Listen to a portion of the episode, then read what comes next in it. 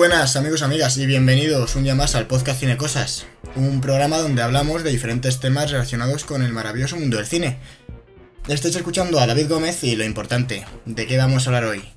Quedan pocos días ya para que acabe el año y es el momento de darle un repaso, de hablar de nuestras películas favoritas de este 2019, las favoritas de cada uno de los que vamos a hablar hoy porque ¿quiénes somos? Pues como siempre, por un lado me acompaña mi queridísimo amigo Cristian Subtil. ¿Qué tal, Chris? ¿Cómo estás? Hola David, pues encantado de estar aquí, ya final de año contigo. Arrancamos ya, sí, sí, eh, última. El futuro, último aquí, sprint. 2020. el futuro. Yo pensé que no iba a llegar, fíjate. Parecía muy lejano, pero llevamos años muy cerca de... Vamos a cumplir un año de, de podcast. Sí, dentro de un mes. ¿Quién lo diría? Yo pensé que no iba a durar ni tres meses. A punto estuvimos. de A punto estuvimos de dejarlo, pero, pero hemos estado un, un poco más, sí. Y, y bueno, no, no estamos solo Cristian y yo. Eh, vais a escuchar una opinión más eh, de alguien que ya os sonará, nuestro gran amigo Víctor García. Bienvenido, Víctor, ¿qué tal? Eh, muchas gracias por invitarme eh, una tercera vez al programa. Prometo que. Bueno, no prometo nada. Mejor. Las dos primeras no lo he hecho bien, pero la tercera quizás vaya la vencida. No, no sé quién te valora, ¿eh? O sea, nosotros no hay un ranking, gente- ¿no? Hay, comentarios en YouTube que dice la gente que les gusta. Hay Bueno. gente también que dice que no. La- Pero, la, gente que dice pero- que no suele ser la que en realidad me quiere más. exactamente, pero créeme que es lo bueno es levantar pasiones para lo bueno y para lo malo. Sí, mira, Espero ser como gente David y como yo, que ni que nos no, ni nos quiere. que no nos han dicho nada, creo que... Que, que eso es incluso malo. Y, bueno, en realidad queríamos reunir a todos los que han colaborado en lo que llevamos de temporada. eh, y nos ha faltado nuestro querido Andrés. Pero bueno, no hemos podido cuadrar horarios. Ya sabéis que, que le podéis escuchar hablar de fanfiction en su podcast Beta Readers.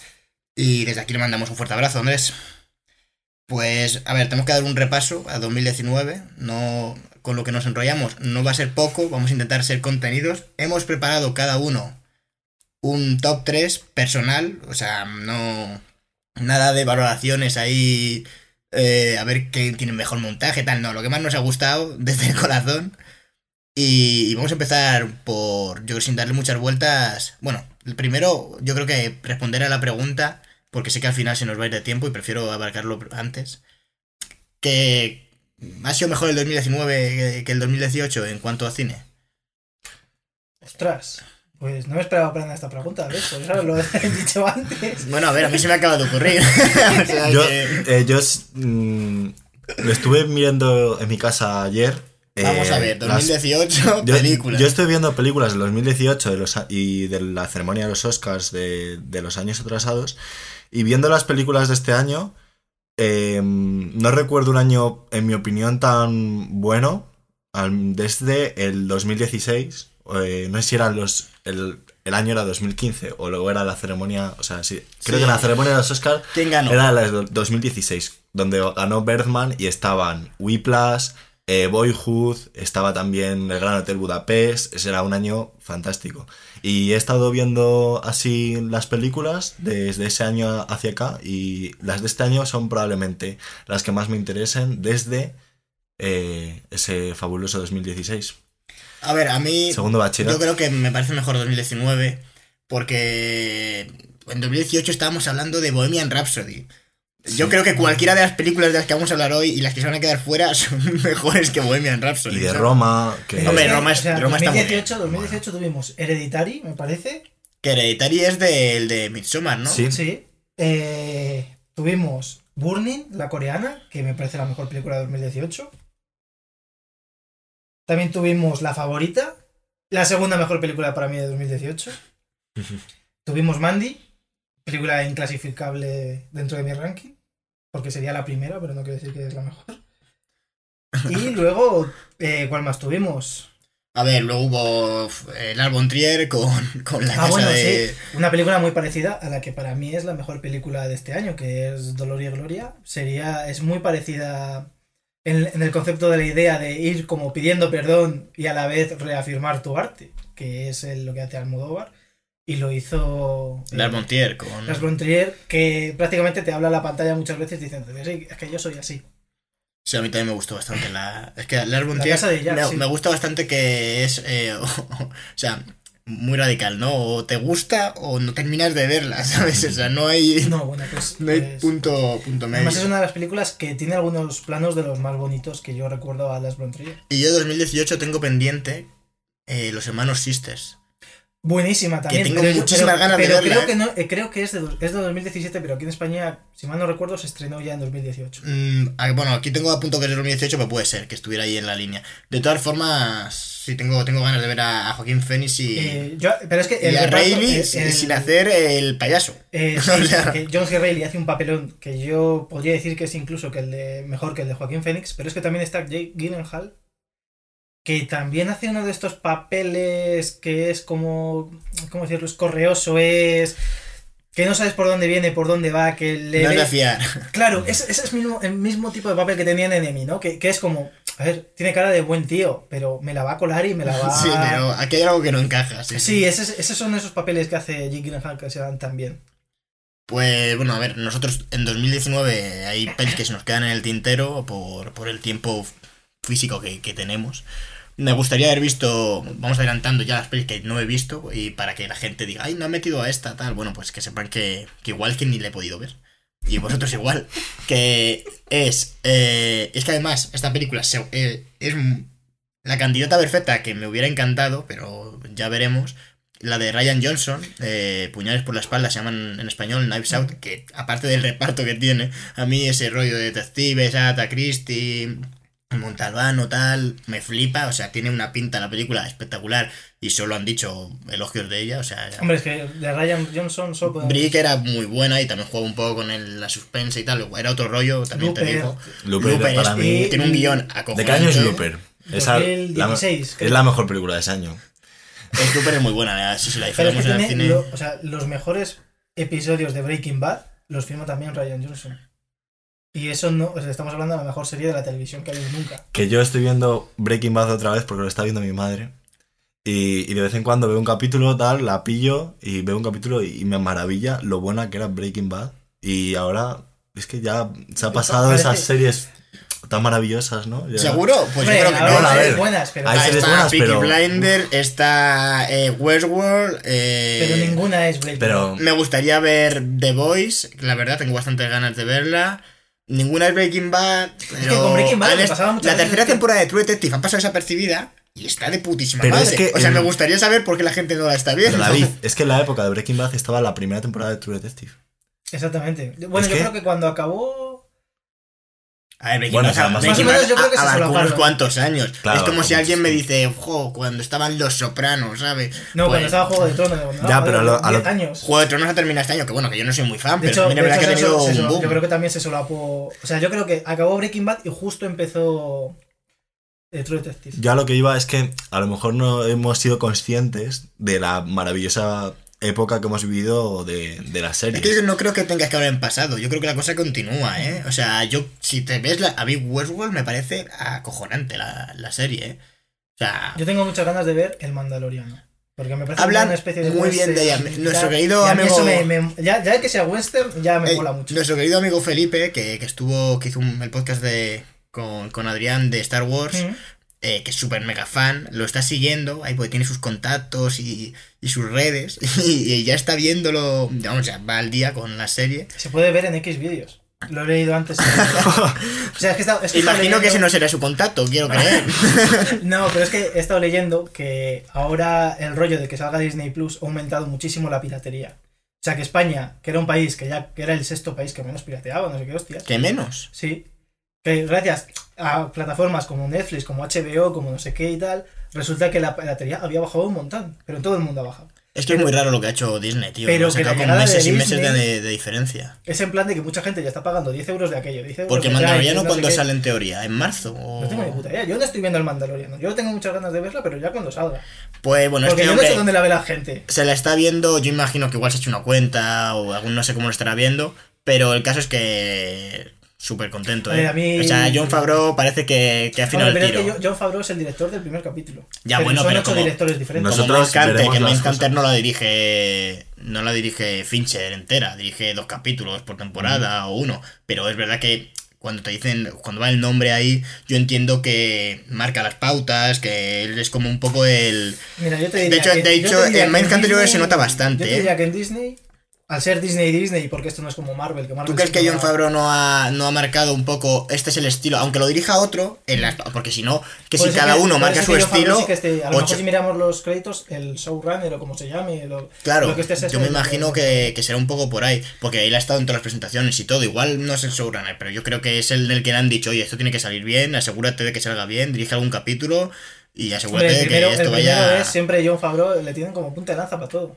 Cada vez que hay un marrón en Disney, le dicen John Favreau, venga tú. Pues, a ver, yo creo Se ha que. dirigido la mierda del Rey León. es que no tengo ninguna gana de ver el ritmo. No, yo la, yo la empecé a ver con mi hermano pequeño, y mi hermano pequeño cogió y se piró, y yo me quedé viéndola un rato más, pero esto remontará en algún momento, habrá algún momento que digas tú, bueno, este león inexpresivo de mierda que me ha puesto era algo que me, que me guste, empatizaré con el león. Es un león, joder, no, no, no tiene que... Pero nada, es horrible, es, es, es la peor película del año. La verdad es que. Para, o sea, yo te juro que ver a un león hablando y que cuando cantan, las pocas veces que cantan, es que es horrible. Es jodidamente horrible. No, no sabía que cantaban. O sea, yo una vez hablando con Alberto Corona, el, el del podcast de Choque Juergas, que es un podcast de cine que recomiendo muchísimo, Sí, está muy bien, la verdad. eh, con Marta Trivi, Con Marta Trivi, eso te iba a decir. que también ha participado Cuaquero ahí, sí, para hacer más publicidad, eh, hablé una vez de que los, las películas de, de Disney, los live action estos, o como este se diga, parecían todos hechos en, en parques de atracciones. En plan, pues el de, el de Aladdin sobre todo parecía que estaba hecho en PortAventura. Pues yo creo que el Rey León, si hay que ubicarlo en algún sitio, es en el parque de atracciones de Madrid. En la zona donde hay una sabana, que hay unos animatronics. Que dan miedo. Da miedo, exacto, porque eh, tú ves al, al- a cualquier animal y ves que el caucho, que lleva allí 35 años o 40, ya está eh, asqueroso, Sí. se cae, se ve por dentro cómo es el animal, cómo se mueva. El que haya del Parque de Atracciones de Madrid lo vea va a decir, hostia, es verdad. Pues, pues es como eso, estar en una balsa metido por la sabana o por la selva, yendo ru- ruidos de animales y animales totalmente inexpresivos que parecen que te están mirando con ojos muertos, pues el Rey León es eso durante dos horas. A lo mejor podría clasificarse como una película de terror. Y es que a lo mejor es la idea y lo han vendido mal. ya lo hicieron con, con El Protegido. Si mal no recuerdo que hablamos aquí de ello, pues eso es. Yo no tengo ningún interés de verla y, y No, con las que que tenemos pendientes no creo que, No, que me ponga yo a ver esta, la Y verdad. yo la quité. Yo no, o sea, yo sabía, yo creo que no llegué a ninguna, o sea, no llegué, por ejemplo, cuando Silva ve a, a su padre. O sea, llegué a cuando Simba ya es mayor y se encuentra con Nala. Pero ya dije, no, mira, es que esto, esto viene a cantar, esto es, es, es horrible. Es, encima es como, muchas escenas son como de noche. Y es como, ¿esto para qué lo hacen? Para, para que no se vea la animación, que es un poco mala. La muerte de Mufasa es, o sea, es nefasta. Porque dices, vale, grita Simba, pero es que estás viendo un león, ¿sabes? Es- un león normal, no está... El, el- el otro león tenía cara de niño. Sí, sí, que no- Pero- no, pero- empatizas con... Pero, joder, yo veía el Rey León de pequeño y todos los días lloraba. Y si me pones el Rey León ahora y veo la muerte de Mufasa, lloro. Pero es que en la otra me dio como exactamente igual. O sea, o sea que- si soy yo, le pego un palazo a Mufasa, le tiro yo. Y a, a ese Yaskar y a todo el que dijo, esta idea es buenísima, hay que hacer un... Pero si van a... a- hace siquiera poco es una- salió el, el que van a hacer Mulan también, que estuvieron Bueno, haciendo reshoots, creo que podían, pueden que hayan rodado Sí, bueno, que, que, que por lo visto... echaron- 200.000 horas de Mulan para que... Pero Hicieron- en cambio, en cambio, Chris, tú eh, estás bastante a favor de- del libro de la selva, ¿no? De, con... Es que el libro de la selva, menos Mowgli, estaba todo muy bien. O sea, Mowgli era un personaje que, que si lo mata el tigre, digo, bien, chapo, el tigre. Porque tampoco el tigre es que dijeses tú, no, es que el tigre es malo y tal, no, el tigre tenía miedo al fuego y quería matar a Mowgli porque había una, no me acuerdo ya qué, cojones pasaba, pero era como que Mowgli, o había una especie de profecía donde decía, no, es que Mowgli va a prenderle fuego a la selva, que es exactamente lo que ocurre. Es decir, el tigre en todo momento tenía razón, tenían que haber dejado que matase a- al puñetero Mowgli desde el principio y nos hubiésemos ahorrado media hora. Por cierto, hay que decir que Scarlett Johansson es sexy incluso de serpiente, que sale un minuto en esta peli y dices, guau. Pasó de, pasó de Her de... Sí, de ser, serpiente y- En Her era voz y aquí Sí, vuelve... sí, sí, sí. Bueno, ya está. Bueno, Scarlett Johansson es una tía que no debe de rechazar muchos papeles, ¿eh? Porque hasta en Bob Esponja pone la voz. Ah, pues no sabía yo. Sí, sí, sí. sí. Y de, Bueno, es que hablando con de- esa voz que tiene. no, Scarlett Johansson pone la, eh, esa actriz, ¿no? De historia de, de matrimonio. es otra visto. película que no hemos podido ver claro, porque salió imposible, ayer. Efectivamente, salió ayer en Netflix, no hemos tenido Salió tiempo ayer, de. Para nosotros, para Claro, nosotros ya habrá salido hace Habrá salido semanas. hace unas semanas, efectivamente, pero bueno, a día de, de hoy que grabamos esto, a día 7 de diciembre, pues no nos ha dado tiempo a verla, pero es una de las candidatas, porque Scarlett Johansson, nuestro queridísimo Adam Driver, o sea, que es siempre lo mejor de todo. Adam Driver. La podemos recomendar sin haberla visto y decir que a lo mejor está. De Adam Driver, si queréis. ¿Está remontando Netflix? eh, la- Sí. lo, lo va a petar. O sea, ¿Está remontando el- el- el Netflix? día Podemos estar hablando que- de... El otro día dijimos que Netflix hacía películas muy de mierda y este saca el, El irlandés. el irlandés, historias de un matrimonio. Y la que ha sacado de animación, que yo sí que me la he podido ver, eh, que es una francesa, que se titula ¿Dónde está mi cuerpo? Ah, bueno, y la Que es española media maravillosa. La de Klaus. La de Klaus. Klaus. Ay, no la he visto, pero también habla muy bien de ella. bien, Yo, la, yo sí que la he visto. eh, no la he puesto porque no, no, no, termino, no me termina de gustar. La estética está muy bien. ¿Pero es para pero niños o...? Yo creo que es más para niños y. Es que la otra no, ¿eh? La de ¿Dónde está mi Y- cuerpo? De hecho, yo no se la enseñaba a un niño. Y realmente, digo. realmente O sea, no sé, no me parece una película muy graciosa. Es como que pretende ser graciosa todo el tiempo, Klaus y tal. Pero bueno, a lo mejor es simplemente porque es graciosa para los niños, no Claro, pues sé. el público no somos nosotros. Claro, es como ver a Goofy, ¿no? Que a lo mejor dices. Eh, Goofy claro, es el ejemplo, ve- ¿eh? ve- claro, ves, ves, un- ves a un niño reírse con lo que hace Goofy, pero a ti de mayor te da. Sí, asco. pero. Claro, o, como Dices, el de Frozen puto 2, inútil, ¿no? o sea, el de Frozen no, el de Frozen en general. ¿Sabéis ¿Cómo que es una vaca, el, el- Goofy? el muñeco de nieve. No, no es una vaca. no, Que sí, es una vaca Goofy. O sea, sí. Que no, que no, que dijo Disney que no. Yo, yo juraría que es una vaca. Joder, pues es la puta vaca más rara del mundo. Eh, empezamos a hablar ya de, de las pelis de 2019, si os parece. Eh, vamos a empezar con, con el puesto número 3. Eh, Bueno, pero como no coincidimos, hablad no- vosotros de vuestro número 3 porque yo no sé cuál es. eh, claro, vamos por orden. Si quieres, Víctor, cuéntanos, ¿quién, cuál, ¿qué película tienes tú en, en el podio?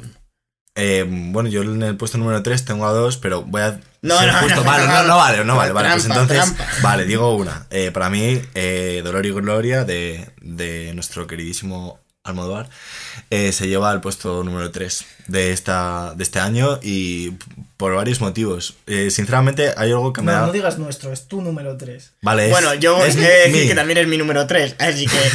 Vale. eh, Vale, es. Eh, coincidimos ahí Vale. en Choca Vale. los 5, coincidimos en, en bronce. Y No sí, tengo no, pues, eh. pues dinos, dinos a ver qué. Yo, eh, eh, a ver, yo os lo he mencionado antes, pero me han dicho, no pasa nada, Víctor, tú es la que más te ha gustado. O sea, a mí esta película me, me parece mejor que la que tengo en el primer puesto. Lo que pasa es que la que tengo en el primer puesto me ha gustado más.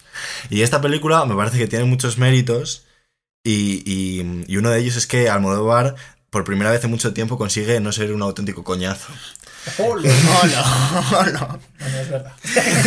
A ver, es que el modo va. uf. Que la verdad es que, a ver, yo creo que es un, un director que me parece un genio y que tiene un potencial porque ya yo vi volver y, y lo, la volví a ver hace... relativa- Volviste a ver volver. Sí, volví a ver volver Ojo, hace relativamente poco tiempo, hace a lo mejor un año o algo así, y me encantó, es una de mis películas favoritas. Y, y me daba pena que, que Almodóvar estuviera haciendo las películas que estaba haciendo estos años, como, no sé, La piel cabito, tal. Eh, la piel de es uno de mis preferidos. A mí, Eh, a mí no, me, no me llama. Y entonces, eh, que saliera Dolor y Gloria me, me encantó porque es, yo creo que es una película muy autobiográfica suya.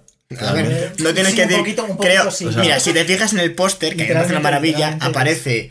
Aparece el póster de fondo rojo que cualquiera de en internet lo vais a ver y si os podéis fijar en esto, es que es maravilloso. Que aparece Antonio Banderas y la sombra que proyecta sobre el fondo es eh, la silueta de Pedro Almodóvar. Pero además, clarísimamente, Sí, no es la de es Antonio Banderas. la- la O sea, película es totalmente eh, claro, la, la película más autobiográfica no puede ser. O sea, es un buen trabajo de aquí de diseño gráfico. Sí, va muy sutil Bueno, además. y, A ver, sí, sí, muy, muy sutil, no se dio cuenta. Hasta que no ves la peli y dices, anda, que ese no es Antonio Banderas, claro. y la película, pues a mí me emociona. Me, me emociona. Sí que te- le, tengo, le pongo algún pero, por ejemplo, que a veces.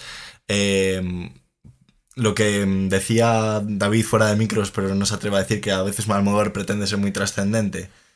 Y. Yo no lo recuerdo. Sí, Yo, como he llegado tarde, no sé si lo he dicho, ¿no? O sea, Y- yo llegué una hora tarde hoy, hoy al estudio. Y pero, pero, es- pero me parece una película bellísima y, y que explota para mí lo mejor que tiene este director. O sea, yo creo que, que puede llegar a ser de las mejores películas del director y, y quizás el mejor punto al que puede llegar. Es que el- a mí me parece que, que el broche final, ese plano final, eh, eleva la película. O sea, si no estuviera ese plano, sería una película que está bien, tal, Pero, pero, ¿Cuál, es, cuál es el plano final? Porque ahora Eh, mismo no- el plano final, eh, eh, super spoiler, por favor, la gente que, no, que, que se quite, porque esto es.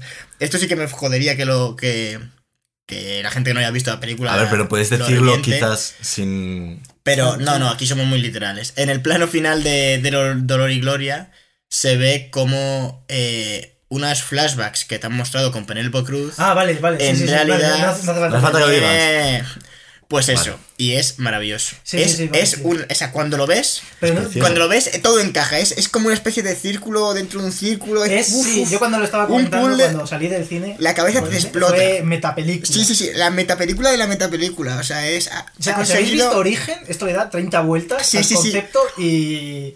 Es, es buenísimo. O sea, ese final me parece que merece la pena porque es lo que va construyendo la película. No recordaba yo que ese era el plano final, yo pensé que... que, que, que- Que había algo No, no, más. no. Había lo- algo más, es, o sea, realmente es como Es que El, no el la vi en el el plano final no- creo plano que es de. se dirige después a Antonio Banderas. Antonio Banderas que dice Y- algo como es ¿no? buena o Sí. corten o algo así, sí. Qué Bueno, es. ese, eso es maravilloso, aunque no sea el plano final, ese concepto, ¿no? El cómo cierra, es, es acojonante. Y, y cómo juega con las elipsis, ¿sabes? Que me gusta bastante que no te muestra, yo qué sé, eh, cuando van... Cuando no se presentan al... a, al- a este... A la ver a la A ver lo de... Claro, en la filmoteca, la peli Sabor, Sabor. y no, no se presentan y no te y lo que la manera de mostrártelo es muy guay porque directamente están en el baño de la casa de, Sí. de Antonio Metiéndose Banderas cocaína. metiéndose cocaína efectivamente No, heroína. Bueno, ah, no, no, en esta Eh, escena. Es cocaína. es en esta cocaína, escena es cocaína, sí. Sí, Sí. porque se levantan Sí. y se ve... y, cómo va jugando además con lo de es, es que es hay tantas cosas no del primer deseo o sea cómo los flashbacks que te va mostrando los va encadenando además yo que sé que empieza a tocar el piano y luego empieza el, si ves un piano allí en en el flashback o sea cómo va encadenando todo y, y que de ritmo está muy bien. O sea, no sientes, oye, es que esta peli aquí me la ha contado, pero ¿por qué tal? No, no, no, todo, es que literalmente todo acaba encajando. Hay una película tan personal y tan, pues eso, eh, que habla de, de la propia vida de Almodóvar, ¿no? Pues, eh, no sé, me resulta muy, muy complicado hacer una peli de este, de este tipo y que, y que sientas que, que no sobra nada. Que me ha contado esto, pero pero tampoco ha ido en el- la dirección que me, que me movía la película, ¿no? Y, y ahí me da la impresión de que sí, que todo lo que te muestra, todas las historias, cómo va luego, bueno, la interpretación de, Dacier. eh, de Asier efectivamente es espectacular. El Pues monólogo que hace en el teatro. Asier, si no me equivoco, claro, es que esto es, Asier es el, eh, el actor de Sabor. El, Eh, sí. Eh, El que- Creo que Es que yo, a mí, me da, a mí me da vergüenza pronunciar el nombre en vasco, sinceramente, porque es que lo voy a hacer de forma horrenda. Entonces, nuestro, exper- eh, nuestro experto en nombres podría intentar pronunciarlo. Lo puedo... Es, es complicadísimo, pero el caso es que hace un papelón. O sea, los actores están extraordinarios y de hecho, eh, mm, ¿sabemos si es el representante de- a los Oscars de, de España? De España creo que sí. Seguramente. Creo que sí, ¿no? Yo espero que sí también. Porque es una auténtica maravilla. Sé. O sea, es el monólogo que, que hace en el teatro es, es increíble. Eh, o sea, es de esto Pero que... es que los, los diálogos están muy bien escritos. Cuando habla con su representante, eh, que bueno, que creo que es su Eh, representante, en la cocina, es espectacular. O sea, eh, la manera en la que habla, parece casi que está improvisado alguna, alguna parte, ¿sabes? Creéis que pronunciarse el apellido de Asier, ¿no? Sí. Sí. Bueno, es, un, es muy complicado, es Asier Flores. No, aquí no, no, hay- no. No, no, no. Asier Ah, vale, hay dos Asieres. Vale, pues uno es Asier Flores Ah, Y Asier el Flores. otro Uf. es... Bueno, sería como Echandia, ¿no? Sí, algo así. Echandia. La T y la X, es que no sé vasco. No, sab- no sabemos vasco. vaya. Nadie sabe vasco, en realidad. Es un idioma- se inventado. inventan, se lo Sí, Se lo la inventan sobre la marcha para molestar al resto. Toma ahí. Bueno, amigos, como siempre. Pues. Un saludo, un saludo a Euskal Herria. que- volviendo a, a Dolor y Gloria. Eh, aprovechamos, bueno, luego es que claro, Es que es mi mejor peli del año. Para vamos a, vamos a ir comentándolo ya, sí. eh, Cristian, o sea, defiéndenosla. Porque bueno, antes de que, se, me- de que se me olvide, ¿os habéis fijado que me, que me llama mucho la atención? Porque el resto de películas no son así para nada. En que las eh, la fotografía eh, tenía una profundidad de campo brutal. O sea, todo, todo estaba a foco. O Mm. sea, el tío estaba a foco, el fondo de la cocina estaba a foco, el fondo del teatro está a foco. No hay desenfoques, muy pocos en esta película. En, en todos los planos, alguno hay, pero muy, muy. no, si escenas Todo es, se tú puede puedes decir dónde mirar, porque, porque está todo nítido. Eso es, y si ves otras películas, está, te, te marcan, de hecho hay cambios de focos muy marcados, o... Aquí nada de eso, o sea, aquí es como si tú pudieras elegir dónde mirar, todo, es que leí un poco una entrevista con el hacían al director de fotografía y me llamaba la atención que decía, es que a mí me molesta mucho dónde... eh, que, que, que los cambios esos de foco que te dicen dónde tienes que mirar, eso, eso, eso que es, eso ves perfecto, o sea, te saca de, te saca de la ilusión de que es el cine porque sabes que hay alguien que te, que te está cambiando la lente ahí, que está cambiando el, el punto de foco. No querían en Cambio, yo quiero que puedan de la ver película. Claro, exactamente. Y, y por eso mismo han hecho una fotografía y, y luego los fondos también muy pegados. No sé qué habrán utilizado ahí. Imagino a lo mejor teleobjetivos. No lo sé, porque es hay una que. escena donde la fotografía me llama poderosamente la atención, que es cuando el personaje de, Asi- de Asier el Vasco eh, está en un fondo rojo, me parece. Sí, cuando hace el monólogo. Cuando hace el monólogo, eh, eso me- parece increíble la- lo poderoso que es, primero porque es el color rojo, ¿no? Y luego, no sé, no sé, hay un momento que cambia a blanco, o algo así. Pero no sé, me parece que es muy... Cuando habla del muro de la infancia y tal, entonces... eh, Va como cambiando de Sí, va color, cambiando de color. Es Y- muy, y muy interesante. súper poderoso. Bueno, tú como poeta, Víctor, a lo mejor a ti, porque no sé si lo hacen en un recital de poesía o algo Es, es que es, se, se parece mucho a, a una, a formas que tienen algunos poetas, los buenos poetas, de, de recitar. Y, y es, es, una, es una forma muy teatral. Y la película a mí me parece que, que sí que de alguna forma es un poco eh, teatral. Y, y bueno, yo quería hablar también de, de la- de las cámaras, ¿no? Que hacen, aquí hay efectos muy interesantes, por ejemplo, eh, cuando entran en la cueva, eh, Penélope Cruz, eh, se ve como la cámara está eh, como si fuera la mirada de Penélope Cruz y, y va mirando como todos los... Los. Sí, un plano Los- subjetivo de Penélope. sí, y va, va mirando como todos los rincones de la casa y eso es muy interesante. Y también algo que me gustó especialmente, que dije, joder, que esto qué, qué bien queda, la escena del piano del principio de la película. Que no sé si os dais cuenta de que hacen una elipsis de, de, de, de tiempos. O sea, eh, y entonces está eh, Sí, alguien eh, tocando el piano. Hacen un encadenamiento, sí. Sí. Y de hecho hay varios. Eh. va- y Está va- el del piano y luego hay otro. Entonces, bueno, están como No en el tiempo. apuntado, pero hay varios. Están como en el tiempo de la peli al principio, ¿no? Y, y entonces sale un personaje que está tocando el piano en un hotel. la cámara se enfoca en las teclas del piano. Y después, cuando la cámara sube, resulta que es el cura del colegio en el que estaba Antonio Banderas en la infancia. Y a mí eso me parece.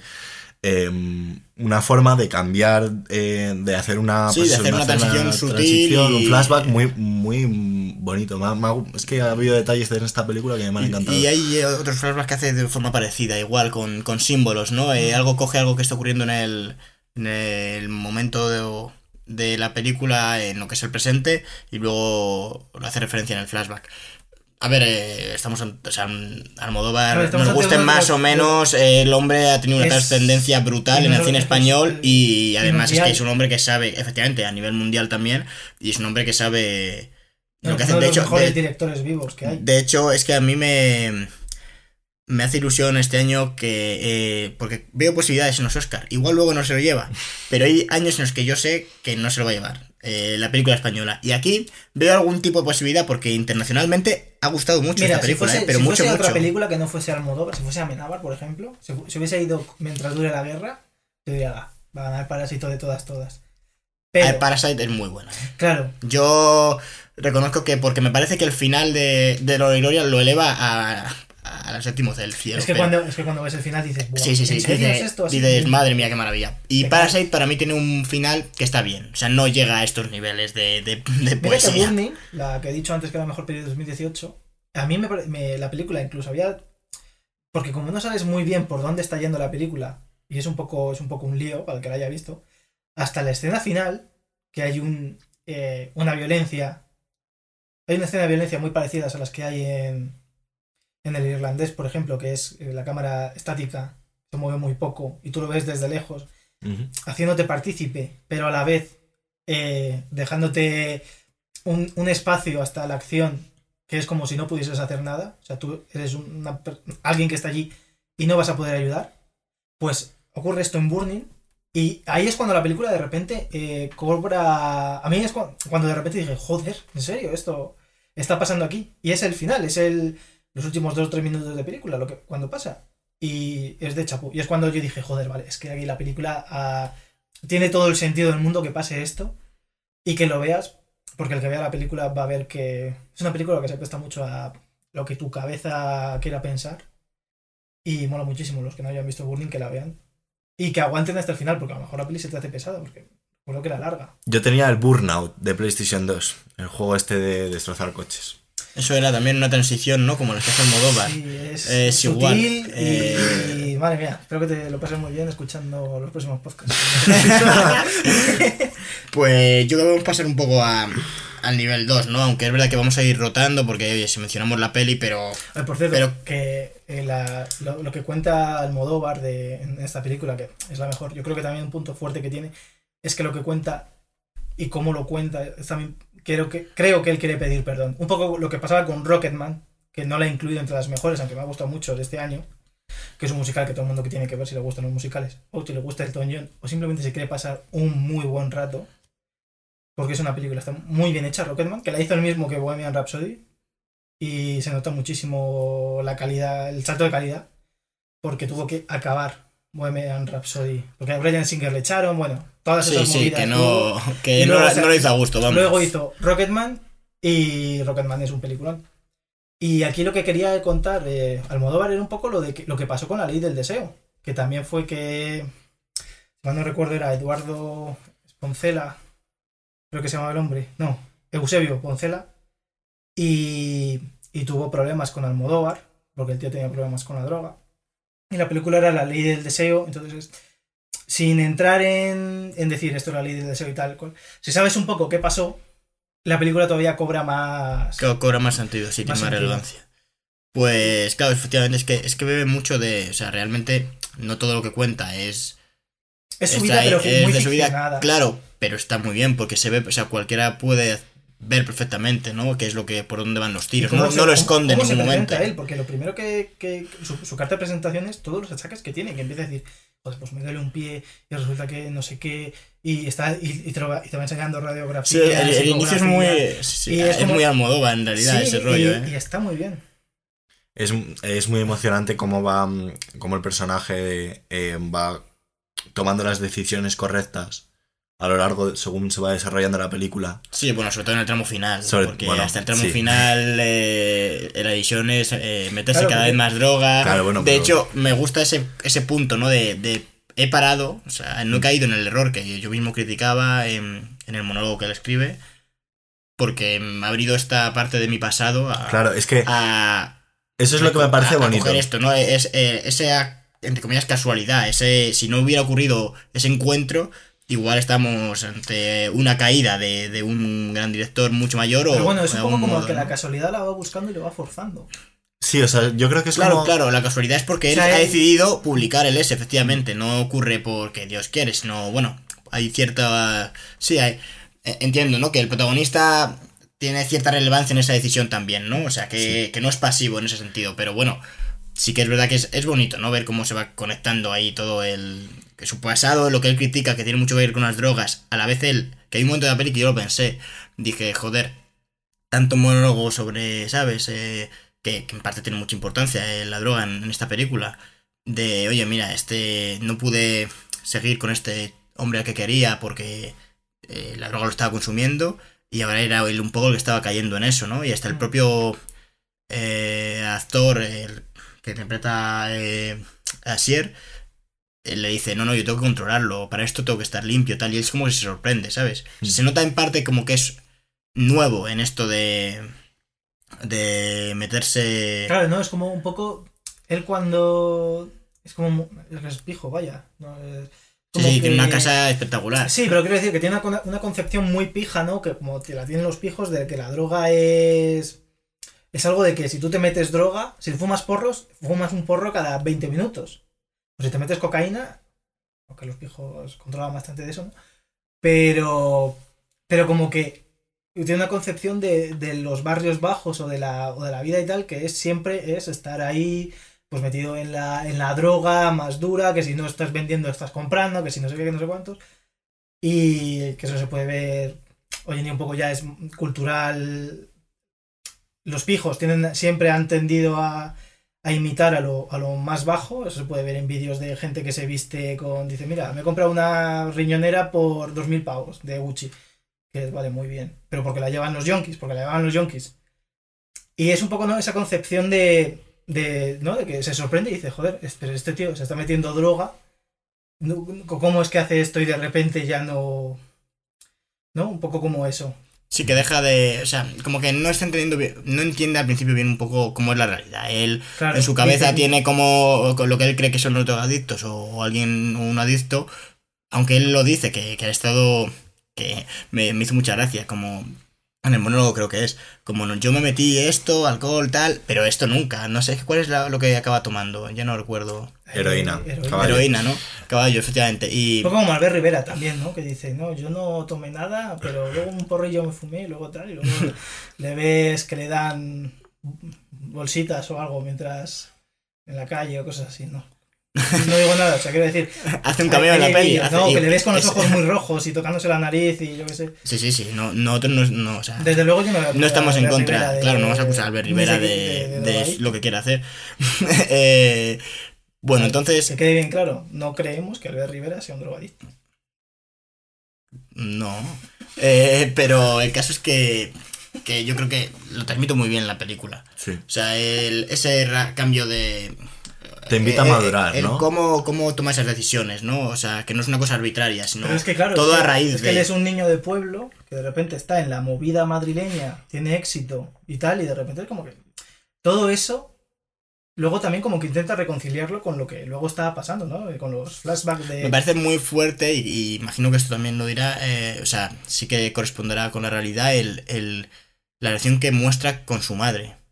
El que nunca le ha, se ha sentido como a- a- ha sentido aprobación de ella, ni, ni... En parte como que le ha cuidado y se ha preocupado mucho por, por él, pero tampoco le ha llegado a comprender nunca, parece, ¿no?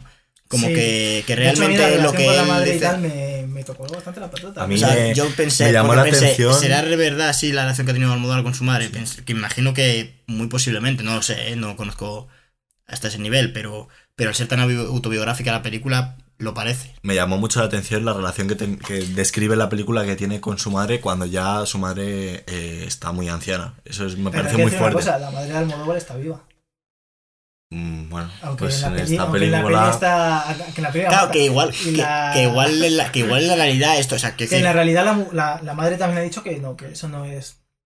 Que la que no se corresponde con ella. Claro, o sea, que, que puede ser perfectamente... Puede ser algo De hecho, me, ale- Almodóvar me alegra, sienta- me alegra oírlo, ¿eh? Que, Sí, que la- no sea real, porque...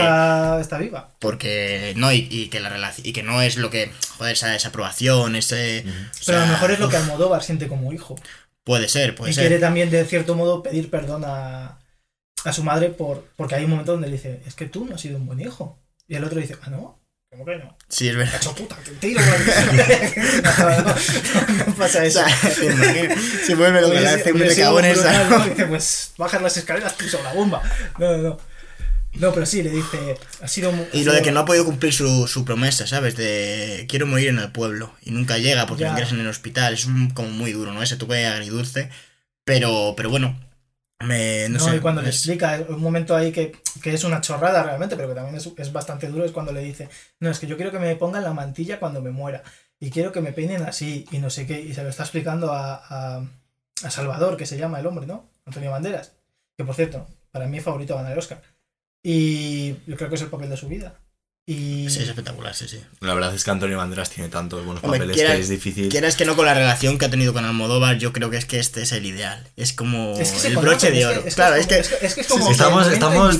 Estamos todos convenciéndonos de que van a ga- ganar eh, en los Oscars. yo espero es que, que sí. veo, aquí, veo aquí como muchas sonrisitas de uy, qué ilusión, tal. A ver, ilusión porque, porque hay otros hay otros años que sabes que aunque la película esté bien, eh, hubo parece, un año parece que... que... Que todo va a ir para Joaquín Phoenix. Pero yo te digo, yo ya vi a Antonio Banderas haciendo de Joker. Y era en una peli con Stallone que se llamaba Asesinos.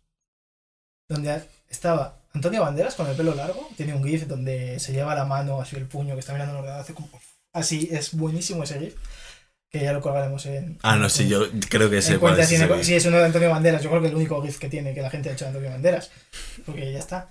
Y, es una peli donde está desquiciadísimo Antonio Banderas.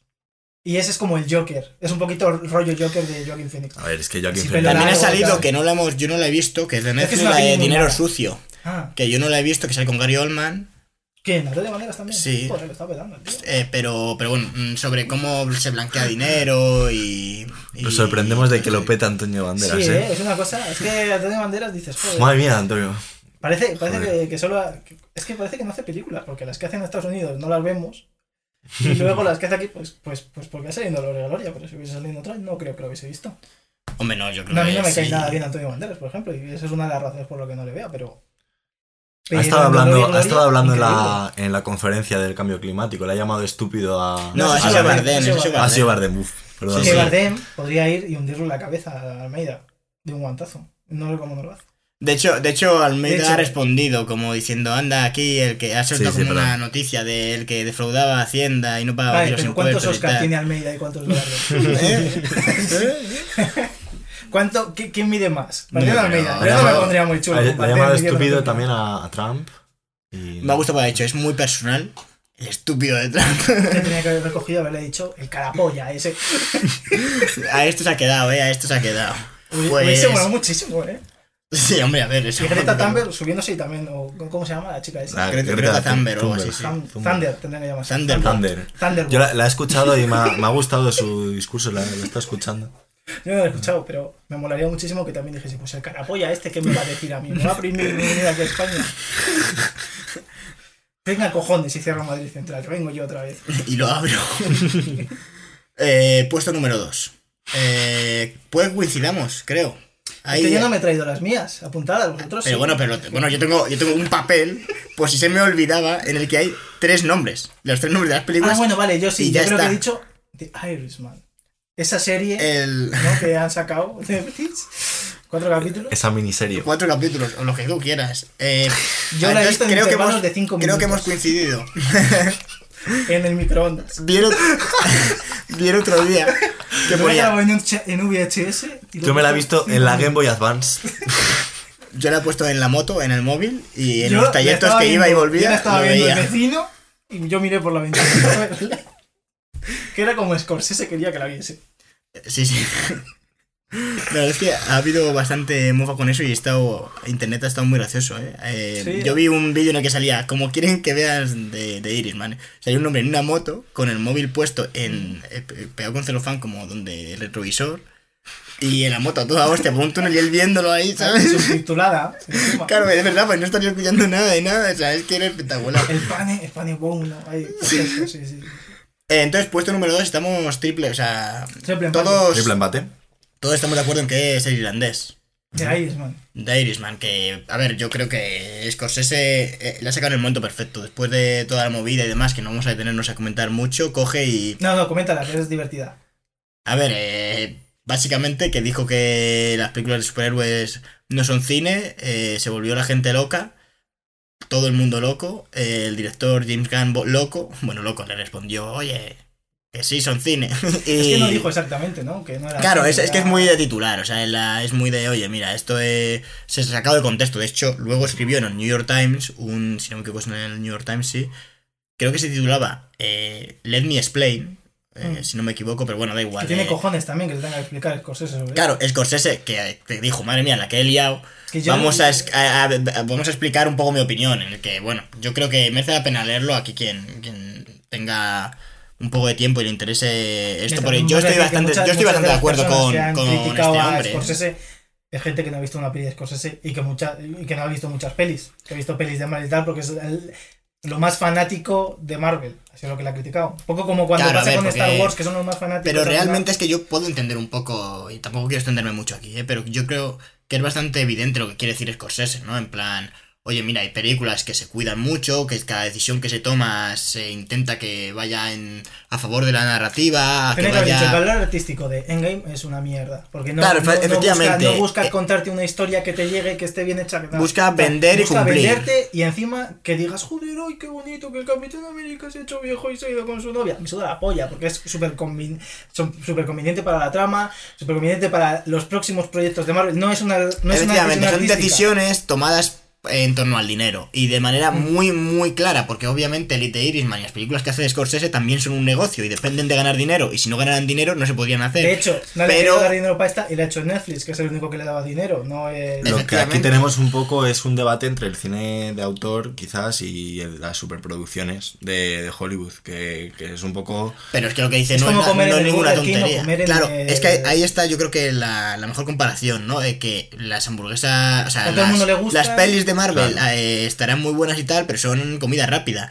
y las además es que la de misma- Scorsese son películas y, de- y, bueno Son las croquetas de chicote. efectivamente La cosa es que las películas de superhéroes, pues, de No, Marvel no. últimamente son más o menos la yo, misma concre- yo una y concretaría de Marvel, porque puede que el género de superhéroes en algún momento alcance una madurez como seguramente eh, Pero los- yo creo que la madurez ya la, ya la. O sea. una madurez todo temática me refiero, porque a mí todo me parece que lo que era capaz de hacer Nolan con Batman. Sí, pero... Dentro pero- de que tenga más fallos, menos fallos, más coherencia, menos. Nolan coherencia. también pudo porque es Nolan y tiene cierto nombre y ya... Y le dejan hacer. Y le dejan hacer, El problema es que es verdad que las películas de Marvel son películas de Kevin Feige, aunque el, de- el que esté detrás sea Taika Taika Waititi que diga, no, mira, pues aquí me apetece meter más chistes. menos Bueno, pero chistes". es que a ver, Claro. esto, esto pasa con las películas de superhéroes y un poco también con las películas de acción, con... Sí, pero en el género de superhéroes es más eh, llamativo, porque en las películas de acción sí ves alguna vez algo que se sale algo, mm, un poco John de la Wick. John John, Wick Wick, 3. que, John Wick 3 tenga una escena en la que ves perfectamente cómo se le clava eh, un cuchillo en un ojo a uno de los, eh, al principio, en- a los 20 minutos de película o 15, es algo que no vas a ver en una película de Marvel. Porque Marvel no puede permitirse tener un más 18 en el, en el cartel. Porque lo que quiere es que vayan hasta el perro a verla. Quiere que vaya todo Cristo. Desde la abuela al perro a, a Bueno, también el habría- padre que no ha visto una peli en su vida de También habría que ver si esto es un más culpa de Marvel o, o de Disney, porque también podemos hablar No, no, de no, Star Wars. no, estamos hablando de que esto es culpa de Disney porque, Sí, porque Marvel eh, la es, es propiedad de Disney. Te quiero decir, Y de Marvel hecho, Disney Plus- había chistes. Y Disney Plus, lo comentamos ya aquí, no tiene eh, nada que no sea que sea más de Peggy 18. O sea, Deadpool, que es de Disney, no está en Disney Plus. Porque ¿qué quieren, igual que su filosofía de, de- de todo lo que sacan, que Disney Plus eh, sea algo que pueda ver hasta tu perro. Y hasta un niño de dos años y, cualquier el, cosa. Mandalorian, el Mandaloriano va a ser un poco ahí. El Mandaloriano, en mi opinión, y, y se lo comenté con, con Felipe, que lo estuve hablando en su día, me daba un poco de pena que, se, que, que tuviera esta política Disney, porque seguramente tengo la producción del copón y, la, y la- está muy bien, pero no vamos a ver nada de acción violenta, no vamos a ver, o sea, es una peli de una, peli, una serie, sangre, no va a haber sangre, seguramente no, no la he visto, pero, pero si estamos hablando de que tiene que ser eh, para todos los públicos, porque es así todo lo que se estrena en la plataforma, eso te condiciona a nivel creativo. Entonces, si tú joder, ves un tiroteo, suena, pues pero- ese tiroteo ya va a ser Marvel, light. Por ejemplo, son casi todas para 13 años. Bueno, pues 13 Alguna de años. Igual, igual es verdad, igual, Igual me he no columpiado y es no es haya más todo. de 18. Claro, puede ser, pero bueno, más de 13 años, o sea, que decir, Endgame será para más de 13, porque Mm. sale como Sale sangre, sangre y de. pero. Y violencia y tal. Y pero alguna palabra muy, más sonante. Yo creo que palabras más sonantes ya son las que te Pero muy light, ¿sabes? Y, y ya estamos rozando, o sea, ya posiblemente en game ya esté rozando, pero sea como, a ver, no podemos blanquear más una película que va sobre una batalla titánica, ¿sabes? Es como si haces el Señor de los Anillos y no salen hachas ni sangres y ni- no tiene sentido. O sea, directamente la peli carece de sentido sin esa violencia porque es- la violencia es intrínseca a la que quieres No, pero contar. el Señor de los Anillos no es sangrienta. No es para. Y Endgame a mí tampoco me parece A sangriento. ver, no, que- si no es sangrienta, Lo que pero no es sangrienta, lo que es que sí que sale sangre porque. Yo Pero sé, sale muy es, poca. es, a uno le dan un bofetón y de repente tiene aquí una línea de sangre seca, a pesar de que le acaban de dar un bofetón. Claro, o por habría, ejemplo, o- habría que ver dónde está la línea, ¿no? De las, Hombre, no, pero es, de las Eso es un edades poco el, el- ya un tema del PEGI o como sea allí, Sí. que no recuerdo ahora cuál es la, No, la clasificación. Sí, es eh, no sé si en Estados Unidos se utilizan otra, pero bueno, da igual, la que sea, ¿no? El, que básicamente el dilema está en que toman de- decisiones para eh, buscar el máximo público posible y no dicen, oye, vamos a contar esta historia, por ejemplo, Scorsese. Está claro que no busca que la vea alguien de menos de 14 años, porque no se van a tragar tres horas y media de nada. No van a estar sentados eh, alguien de 13, 12, 10 años viendo de 25, una película. Yo la estuve viendo y tuve que parar la mitad porque ya eran las 2 de la mañana. ya, Y ya. me quedaba una hora de película y dije, hostias, ah, culpa mía que la, pu- la puse ya muy tarde porque no sabía que tenía Netflix en la tele. Pues. Eso fue fallo mío. pero, pero tuve que verla luego, lo corté y dije, bueno, no pasa nada. A ver, tampoco es una peli que tú digas, joder, es que me he perdido esto y ahora ya no, no engancho el hilo. Bueno, también es. Pues yo creo que sí que merece la pena verla como una Sí, película ver, luego- porque luego tiene unos detalles que si tú te la ves, que te la las ves. dos tres veces. Joder. Claro, y, y tiene detalles que yo creo que es lo que hace que tenga sentido verla así y no verla por capítulo. Que si la veis por capítulos, bueno, pues tampoco van va a ir cosas que vas a matar. Como salgo de los cojones. Hombre, no, pero es que, ver, pero es que es- eso, es que eso, lo- es que eso no se puede impedir. Es, que eso lo hace con todas las películas. Es que la gente ve las películas también como se Es que yo muchas veces las pelis no las veo seguidas. Claro, pero bueno, pero como un libro, tú te puedes. muchísimo los cojones. Tú te puedes leer un libro también eh, mientras te duchas y que se moje el libro y se rompa el libro y tú no puedas saber nada y no te enteres nada, pero te lo lees y ya está, no pasa nada. Claro, Cada uno hace lo que quiere. Ahora, es el camino, el, di- no- el director lo concibe de una forma y efectivamente yo creo que eso tiene Bueno, pues que me relevancia. ponga Scorsese una pistola en la cabeza y me diga, vete al cine y tal. si pudiera, te- seguramente lo haría Scorsese. Bueno, ha dicho, Scorsese sí que dijo que no quería que lo viesen la gente en el móvil. Hombre, a ver, me parece normal, porque con lo que, con a lo mí que les ha Scorsese no me va costado... a decir lo que hago. y cuando quiera lo solucionamos a puñetazos.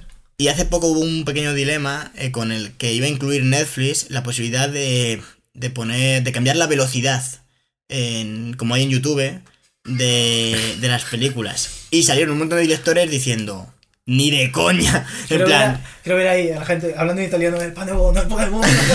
la gente moviéndose rápido, o sea, en plan, o A sea, ya nos Hombre, destruyes pues- pues- totalmente. Ya, ver, ¿por qué no les pones cosa. que una opción que ponga ver en blanco y negro, filtro, filtro noche, fil- ¿sabes? Ya, ¿por qué no le haces que cambien todo? ¿Sabes? Que la gente que ha hecho la fotografía. negativo. Sí, sí, sí. No, pero hay una escena donde le vendría muy bien acelerar los frames, que es cuando Robert De Niro le pega una paliza al frutero ese. Robert De Niro no está para esos viajes ya de... Robert De Niro en interpretando esto, de, de hecho lo, lo vimos en, en un canal de YouTube que está súper bien, que se llama Te lo resumo así nomás. Eh, te lo resumo hace poco, han subido el, el vídeo en el que resumen, el canal va de resumir, va de lo hace un El argentino mejor que es, canal de YouTube de Argentina. es, de es brutal el, el canal. Es lo mejor que ha dado Argentina en los últimos 30 años. 30 años, sí, sí.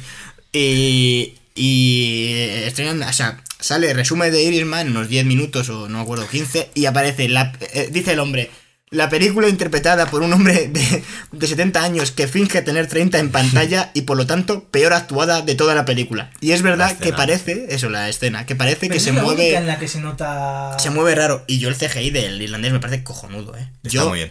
la gente que dice que, será que no sabe tal, no sé, yo, yo no, o sea, vi la peli, tampoco estuve pensando en el CGI, pero no, no me sacó de la peli para nada, ¿eh? No, en ningún momento me di cuenta de nada. No, a ver, Yo no que- sé- A ver, lo único que. es Pues sabes que ese hombre- La iluminación siempre en esta. en- cuando hay CGI en la cara, siempre es un poco rara. Parece, Pero tampoco dije yo, ah, mira, es que ahora esto ya, macho, no me lo creo. parece como que que sea van, un poquito delicadito. parece como creo, que ¿eh? van un poco a veces maquillados de más. Eso da un poco esa sensación. Además de que hay que decir que es una técnica nueva la que están usando en The Irishman, porque esto es Industrial Light and Magic, que lo, habría, lo había hecho ya en, en Ant-Man, donde lo hacía medio bien. En, en- ¿Cómo se llama? Capitán América, creo que también eh, lo había hecho medio bien. Había un montón de pelis de Marvel y luego la de Star Wars, la de Rogue One, que lo había hecho bien. O sea, que se notaba. Es verdad que se notaba. Sí, bueno, pero porque también yo creo que tú sabes, o sea, tú sabes, tu cerebro sabe que ese tío Sí, que, que no. no tiene esa edad. O sea, si nadie conociera de nada a este actor... Coño, pero en Guardianes de la Galaxia 2 también se nota ¿En- ¿A quién? A Carl Russell en la, primera escena que sale. Es Carl Pero Russell, todos sabemos quién es Carl Russell. O sea, si Claro, un actor que no conoces de nada Seguramente y le, un y niño que no sepa quién es Carl Russell y vea Guardianes de la Galaxia diga, hostia, este tío Sí. algo. Es que es, yo creo que es un tema de la iluminación en la cara. Que la luz, al estar la imagen, porque lo que hacen es ponerte, en teoría, lo que hace es como que coge fotos, hay un banco de fotos, y tú pones 12 o 14 fotos o así, y luego lo pega. Sí, cara. como que hace una recreación, que bueno, más que 12-14 serán la de Dios, imagino yo. Sí, vamos, va cogiendo una tal, pero al Sí, final son, entiendo. son 12 o 14. Como, uff, como ocurría en la peli esta de Congress. Creo que la he recomendado ya 20 veces. O en la de Géminis, ¿no? Bueno, en Gemini Man- Ahí es que. Es que Pero no yo sé, Esa sí que tiene que ser la Géminis Man excepción. dije, ¿eh? hostias, a ver, no, no piensas que tampoco. O sea, o sea, porque dicen, no, es que. Porque uno de los No la he visto, es- eh, igual está bien. Pero si ves el tráiler dices, a ver, no está tan mal. Lo que pasa es que la película es rara a la vista porque está rodada a 60 frames. Es que eso. Ya, Y eso fíjate tú que ya con, el, ya con el 60. Hobbit eh, la gente dijo, no, no, No, pero no es eso. Es que, es que cuando vas a ver una. a- cuando vas a- a- al Mediamar, por ejemplo, no nos han pagado por hacer publicidad, y ves teles y ves los vídeos de muestra que tienen, cuando son vídeos de muestra, no la nada, que son vídeos a 60 frames, dices, hostia. O sea, dices, vale, es muy nítido, la imagen es la hostia, no sé qué, pero es raro para la vista. A ver, es raro porque la gente no está acostumbrada. Si hubiéramos crecido viendo eso, pero al Ya, final es una convención social. Incluso, incluso los vídeos que sube la gente, porque Pero ahora que no es necesaria. vista ya- O sea, que decir, si es que ahí está el tema, que nadie ha pedido esto. O sea, que no aporta nada. Es como si la tecnología ha avanzado, pero, pero no, nos, no, no lo queremos esto. O sea, no, no nos hace falta. Se parece un poco a los fondos que, que tiene el ordenador de pantalla, que son que son como fotos muy... muy nítidas, muy que, que dices, que dices, no hay. Claro, es fantasiosas. Es que a hacer- 60 Que frames- además están hechas con Photoshop porque es como que pegan varios, varias iluminaciones de, va- de varios lugares y las ponen ahí. Es una- son fotos falsísimas. Sí, pero, Pero, porque dices, a 60 "Hostia, qué frames bonito, joder". no, Sí. es imposible que, que haya, o sea, el... Claro, es todo mucho más nítido y tú realmente cuando ves, esto tendríamos que, que comprobarlo, ¿no? Pero De realmente una persona normal, entre comillas, no, no cuánto ve, ¿no? Porque el ojo no funciona como una cámara, pero, pero sí que es verdad que el hecho de que está a 60 frames hace que si tú mueves la mano hay- o hay movimientos rápidos, se vea nítido. O sea, no aparezcan fotogramas si tú lo paras, aparecen mucho más nítidos que a 30 o que a 24, ¿no?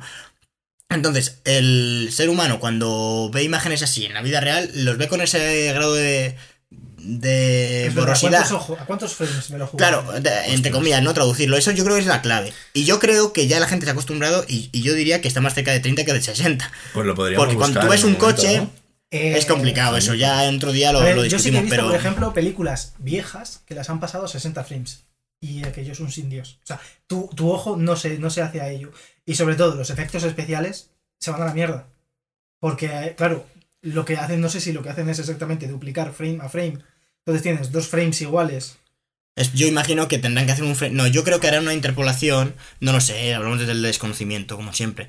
Pero harán una interpolación, yo creo que, que habrá una mezcla del primer frame. O sea, de, de el frame anterior y el frame siguiente Mm. para crear uno nuevo entre medias. Porque si duplican el frame, saldría horrible. O sea, realmente no tendría sentido. O sea, Hombre, serían 60. Serían 60, pero. Pero pero, la 30. pero no tendría. O sea, no tendría. De hecho, saldría rarísimo. O sea. Tiene más sentido lo que tú dices. a- lo además, lo que tú has dicho sería realmente. du- duraría el doble de tiempo. Claro, 60 frames. O sea, no, no, pero si tú Pero- coges, coges 60 30 frames coges 30 frames, claro, o sea, frames, la, uf, uf, qué raro. Sí, que- la pues mitad eso te de... digo que es muy raro. No, no, no, yo no creo que hagan eso, eh. No, pero te, quiero decir, No lo ejemplo, sé, vi igual Iron luego- a 60 frames. Vi escenas, no la vi entera. Y cuando llegan los efectos especiales, claro, los efectos especiales están hechos frame a frame, como Photoshop. Claro. Como si fuese un Photoshop, ¿no? Frame a frame. Y lo creo, creo que es la manera más fácil de explicar cómo se hacen efectos especiales, porque luego cuando ves vídeos de cómo se hacen. Bueno, y que habrán mil técnicas, pero sí que cuando te inventas información habría que volver a hacer esos efectos, básicamente. Claro. ¿Y qué pasa? Que hay frames donde es muy raro ver, por ejemplo, cómo se mueve el brazo, porque hay frames. O sea, tú lo estás viendo y, ve, y, y te hace como que su brazo de. Es como si fuera un fantasma. Y, y no lo ves totalmente nítido, no lo ves borroso, no lo ves nada, pero es como que falta. Que falta ahí información, ¿no? Como que de repente es así y, y- y no, no has visto bien. Es que no veo raro. necesidad. Yo creo que está muy bien que o sea, ya la tecnología haya avanzado hasta ahí para los videojuegos. Porque sí que dicen, por ejemplo, que cuando eh, la gafas de realidad virtual, por ejemplo, que si funcionan a 30 frames la gente se marea. Tiene que funcionar a una cantidad de frames mucho mayor porque ahí sí que se necesita nitidez hay- y demás. Hay ordenadores que ahora los, los juegos los mueven a 144 frames. Por eso, ahí yo lo veo bien, pero meterlo en el cine, pues no sé. Seguramente eh, James Cameron lo meta en Avatar o algo, porque Avatar. James Cameron es muy de. eh, encima, yo estoy convencido de que va a meter alguna especie de Tú innovación. estás en contra de Avatar, David, dilo. Estoy en contra de Avatar. Eh, tenía la duda. Yo- tenías la duda, ¿verdad? Yo la verdad es que estoy en contra de James Cameron en general. No, me yo en contra de James Cameron no, porque creo que el hombre ha aportado bastante a la industria. Oye, el que otro día nos dijo. Cuaquero, le voy a atizar ahora que no está, que no apostásemos en contra de Sí, pero ¿no? según lo dijo, ha puesto en contra. Ah, y claro que... lo O sea. Sí, pero que Terminator se ha dado una hostia terrible, ¿no? Ya, pero es verdad, es, Es verdad, verdad que que no, sea, es el director. sí. Él es productor y es verdad que ya, sinceramente, con, con lo que han hecho con la saga de Terminator, yo creo que ya eso es eh, Terminator insalvable. O sea, él va a ser la siguiente, ¿sabes? es que claro, el problema de Terminator es que cuántas películas llevan ya. Ya, pero es que dejó, de No, ser, no, de, no. Sí, sí, dejó sí. de ser de James Cameron. Y, Claro, y pero ha es que el nombre, James el Cameron. nombre que viene ahí es Terminator. Ya. Entonces, eso es muy. Es No, muy no, y- relevante. Pero yo creo que, y- que- y que ya así. la gente no está tan interesada. Claro, por eso, porque llevan No, seis porque- películas de y porque ha Terminator. pasado ya un dos décadas No, de, pero te de quiero decir, Terminator, por sacas, favor. Ah, Pero Terminator 2 es un clásico. Sí, bueno, sí, yo no Sí, quito claro. mérito a Terminator A ver. 1 y 2, que son muy buenas, pero. Si, es, es- si en esta peli lo hubiera eh, hecho él y hubiera Terminator invertido y hubiera dicho vuelvo a Y que la gente también vuelvo a coger las riendas tal si hubiera sido él el que el nombre que hubiera vendido la saga en plan el que os hizo Terminator 1 y el que os hizo Terminator 2 viene a salvar estas mierdas que están haciendo y hubiera marcado una película más o menos decente yo creo que podía haber remontado pero si el tío directamente en una saga tan mítica y que le tiene tanto cariño se lo ha dejado a otro director que me da igual quién Bueno, sea está ahí ahora mismo investigando. haciendo con marinos, claro efectivamente qué, está intentando clonar a los avatares para crear directamente Todo- un todo parque tema el próximo va a ser una película en, en 10D o sea tú vas a ir físicamente allí a Pandora y, y él te va a montar una guerra y tú vas a vivir con él todo No, el próximo paso es que tú vas a ser el, o sea, un extra. Y te van a- tú vas a entrar al cine y cuando entres va a haber unos señores que te van a poner un traje de captura de movimientos, te van a pintar los puntitos en la cara y te van a hacer muévete por aquí como si fueses un, un Navi de esos. Y, y cuando salgas tienes que decir que es una película increíble. y te vas a estar dos horas dando saltos por ahí. yo sí sí me gustaría saber es que es verdad lo que dijo Cuaquero eh Eh, en plan no apostéis en contra de James Cameron y, y luego dijo se va a meter la hostia eh, Avatar 2 seguro veremos porque yo estoy convencido de que va a haber una cantidad de dinero igual Avatar 2 lleva hecha A mucho tiempo y lo que que está ahora- haciendo el tío está investigando en publicidad igual el tío lleva in- eh, investigando en ver, una marketing cosa, cuatro ahora años Es de Disney. Y yo Uf. creo que este año no hay ninguna peli de Disney que haya bajado de los mil millones de pavos. Ya, A es mí- que, es que eso es lo grave, que yo digo, ¿cómo va a haber vendido, yo qué sé, el Rey León en esta? ¿Qué, ¿Qué interés tiene esta peli? Y lo revienta. O sea, es que el marketing de Disney es muy bueno. Pero ¿A poco yo- que, yo- que vendan Avatar gente 2? Que ha visto la, la del Rey León la antigua y dice que esta le ha flipado muchísimo la nueva. No, no, yo tengo, ¿cómo te yo tengo una amiga que le flipa la, o sea, que, que está a tope con, con las pelis de acción real que está haciendo Disney, con, o sea, con Mulan, gente la no hay que permitirle votar. yo estoy, estoy de acuerdo porque no, Porque o sea, mira lo que ha pasado. van, van sin cabeza, sí, sí, totalmente. Bueno, hay que que es- respetar, es hay que una respetar los gustos. Pues hemos hablado poco del irlandés, No, no, sí, la verdad. Que- estábamos hablando de que la tecnología, las cámaras, por ejemplo, no sabían a qué cámara. O sea, las cámaras eran tan grandes y tenían dos lentes que yo de Pesti, por ejemplo, se quedaba mirando a una cámara mientras actuaba. Porque no. Porque claro, decía, "Pf, es que no sé, no sé ni siquiera cuál es la cámara. Entonces, a lo mejor él pensaba que no estaba mirando, pero dice, joder, es que esta, esta cámara, ¿no? Porque si veis las cámaras son grandes. Yo Y creo... tenían tres o cuatro cámaras por. Sí, es verdad que eso, que se ha grabado, que eso es extraño, ¿eh? El que se grabe de manera, o sea, con varias cámaras a la vez, multicámara, aunque eh, leí que era un poco por el tema de los Claro, efectos porque- especiales, claro, para cogerles todo y hacer, o sea, eh, por tema técnico, vamos, no Mm. porque Scorsese tenga ahora que cambiar el modo de hacer cine porque tenga prisa. De hecho, a saber cuánto tiempo ha tardado esta, en hacer esta peli. Porque, ojo al reparto, ¿eh? O, ah, o Pero sea, también te digo, una vez yo es se ve espectacular. en directo, que esto ya lo hacía, por ejemplo, Marvel con, con Thanos, eh, Es- que se ve, tiene una pantallita pequeña, que como siempre, ¿no? Que siempre ha habido una pantallita pequeña donde se veía, pero ahora ven los efectos especiales casi en, casi en directo. Sí, eh, vi un poco. eh, Bueno, aquí sí que es verdad que cambia bastante porque en, en la que hizo Tintín, o sea, el que hizo Spielberg de Tintín, Mm. claro, ahí es, está hecho con motion capture o sí, como se diga. Y realmente la Captura peli, la efectivamente captura el movimiento de toda la vida y es y la peli es de animación totalmente. Sí. Entonces, lo que hacía, yo he visto los monitores donde visualizaba Spielberg y era a ver, renderizado muy poco, porque luego la peli tiene un renderizado acojonante. pero sí, ya, dicho, ya ve al se tío. O sea, se ve un poco el agua, hay una en la que están como cogiendo la barca, tal. Y sí, se ve un poco por dónde van los tiros, porque si no, yo imagino que el director va a ciegas de una forma loquísima. Y bueno, en este caso, claro, con Thanos y demás, que imagínate. Claro, Es porque que- tiene que ver que- si, si se amolda bien. A- porque claro, queda es un en bicho el de plano. 3 metros. Claro, efectivamente. Y tienen que ver si, los, si la gente mira a, perfectamente está mirando la cara o tal, porque luego es verdad que no es un render, no tú no ves a Thanos con cada cicatriz, con cada tal, sino que ves la forma de Thanos, el color que es morado y a lo mejor un poco los ojos y la boca. Sí, un moldeado básico, pero Sí. para poder hacer ahí. Y porque luego si tienes que renderizar eso al momento, Eh, eh, explota eh. Podemos hablar un poco del irlandés, pero ya de la película en sí. Sí, Bueno, yo vamos, a de- decir, vamos a decir, Joe Pesci no se puede morir. No, por favor. O sea, ¿Hacía cuánto que- que no actuaba? Yo llevaba sin verle la de Dios. el 2012 o así. Y es una película que, que va de un rancho y no sé qué historias que no la he visto. Pero Joe Pesci me, me, me flipa porque es el de solo en casa. A mí, ya, es que eso es lo peor de todo, que es el hombre de solo en casa y aquí es el tío que más maneja. Hay una escena en, en el irlandés donde dices, vale, Joe Pesci es para que le den el Oscar a mejor actor de reparto, que es cuando llevan a, a De Niro para que hable, porque va a quemar la lavandería de los judíos. Ay, sí, sí, sí, sí. Esa escena, el Uf. Joe Pesci no dice una puta palabra. Pero es el que mejor actúa de los dos. De- o sea, de los tres que hay en la escena, que es Harvey Keitel, Robert De Niro y Joe Pesci. Y Joe Pesci no dice una palabra, solo mira. Y al principio mira como muy cabreado y ya lo dice todo.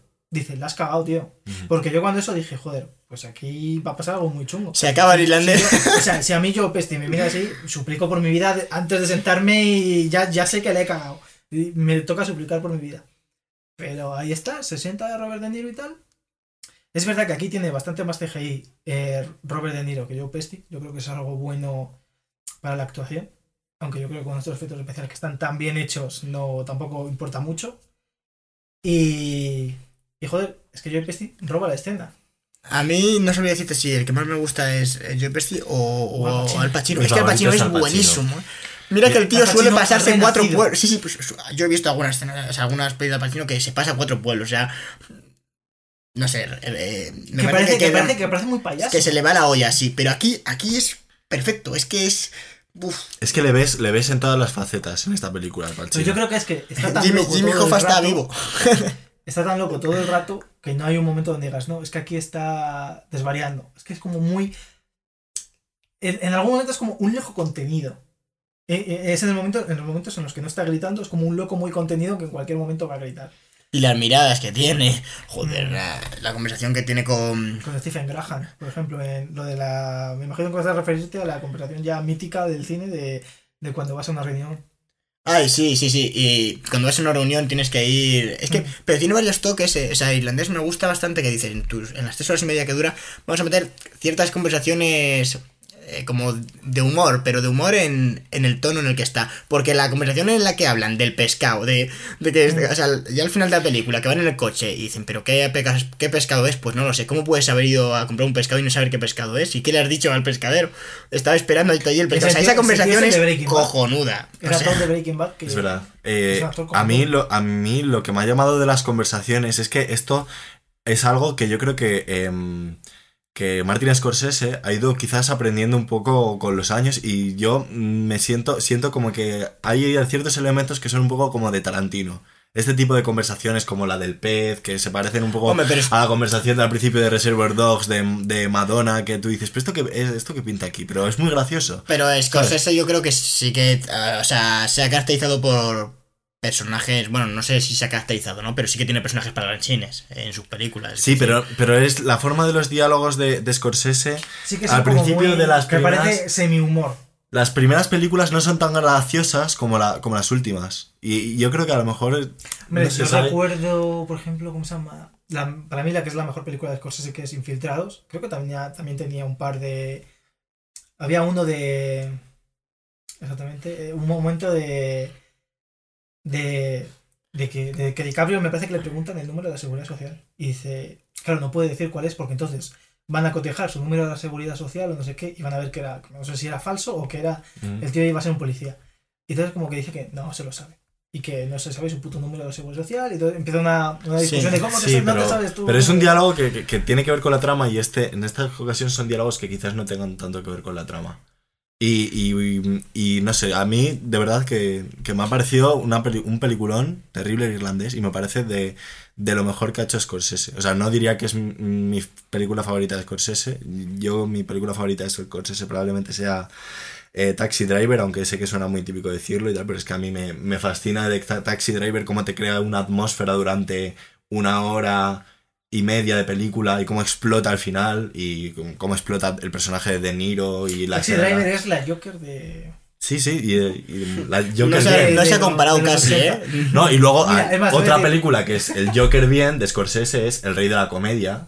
Tampoco se ha comparado, tampoco- ¿eh? eso- La gente que haya escuchado un poco de No, Joker, pero- la primera vez que lo escucha en este podcast en pero- exclusiva. pero Taxi Driver es el comodín, ¿no? De como de- desde siempre que sale una peli, es, este es el Taxi Driver de no sé qué. Drive, el Taxi Driver Sí, de no sí. sé qué. En realidad nunca has estado aquí. El Taxi Driver moderno. sí, sí, sí, no sí. sé qué. Es el Taxi Driver, es como el Dark Souls. Pero- de es, los es juegos. un. Sí, sí, efectivamente, es una bala de medir, ¿eh? es, es el, es el A ver, metro. porque, porque es verdad que, que, yo que sé, sale un taxi y hay escenas que ocurren de noche. Es la Taxi Driver de no sé qué. Sale un coche. Pero por ejemplo, me parece esta película que a mí me parece más redonda eh, porque eh, uno de los nuestros me parece que empieza muy bien y luego al final a mí, para mí se desinfla un poco. Pero a mí el, el final de- del irlandés es como que Scorsese alcanza unas cotas de madurez. Joder, cuando ves cómo están Que ahí, que, no, brutales. que le dice no me des pan, que, que no tengo Ya, dientes. medio- bueno, eso es que- fue el Es que fuego. Joe Pesci. Es- eso es eh, hasta las leyendas. O sea, puedes haber tocado el cielo, pero, pero, el, pero, ¿eh? el pero todo el mundo pasa. Y yo creo, claro, efectivamente. Ahí yo creo que puede haber varios mensajes. No, pero por la frase, por la frase que yo creo que es. Lo he escuchado en otro lado, o sea, esto no es original mío, pero estoy muy de acuerdo. Cuando dice al final de la película.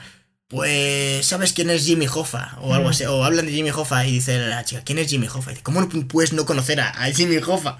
Que es alguien a quien te presentan diciendo, fue más el doble de, de conocido que los Beatles. eh, fue un tío que lo petó. Pero también es Y muy ahora de, ya no- de los yankees que se creen que son el puto- Sí, bueno, Aunque sí, bueno, pero- como la pero- en Estados Unidos. El mensaje Pero- yo entiendo que, está bastante de bien. Jimmy ¿no? Hoffa fue, o sea, El, hasta el, sindicalista que más famoso, una, un, representante brutal. Como que dentro de unos años. Claro, no se va a acordar de Scorsese o sea, es como un poco como hablar de. Bueno, Kubrick no, que murió hace poco, pero. Bueno, hace poco, hace 20 años.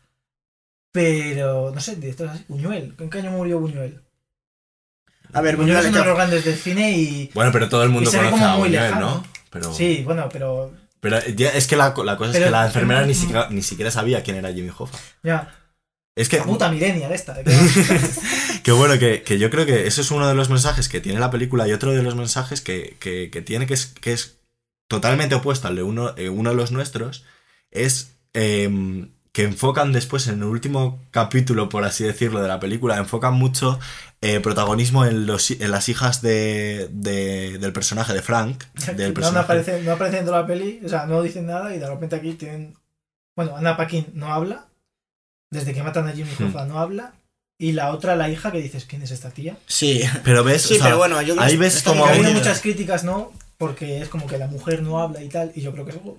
es que está- está a propósito. Claro, porque es un tío que es. Sí, pero bueno, la crítica yo entiendo que viene al hecho, y esto es otro, es un problema mayor que no es, que no creo que sea concreto de esta peli, y no creo que no esté justificado de es que los personajes femeninos sí que parece que los relegan a un segundo plano o con cualquier excusa Pero ya sí. dejan de hablar, tal, aunque yo no estoy de acuerdo en todas las comparaciones, o sea, no me vale todo. Concretamente en esta película, lo más lógico que puede ocurrir es que, sea, Es es que que no es- hable. es- es una Es que los personajes femeninos están tratados con justicia en la medida en la que los es que los la mafia es que probablemente sea así no o sea la mafia ver, eh, sí, la mafia ital- italiana la mafia No, no, no, italoamericana si yo no, yo no estoy defendiendo eso, yo digo que entiendo que, lo, que va de un contexto mayor. O sea, que aquí se cebarán con el irlandés o lo que sea, pero que es por un contexto mayor en el que sí que hay películas en las que no está justificado. Ya, sí, bueno. pero no, en el irlandés en película justamente está muy justificado, justificado, porque está contando un tío una historia Mm. que por cierto podríamos hablar también de lo que hay de verdad en el irlandés porque el tío este por lo visto de cojones, de cojones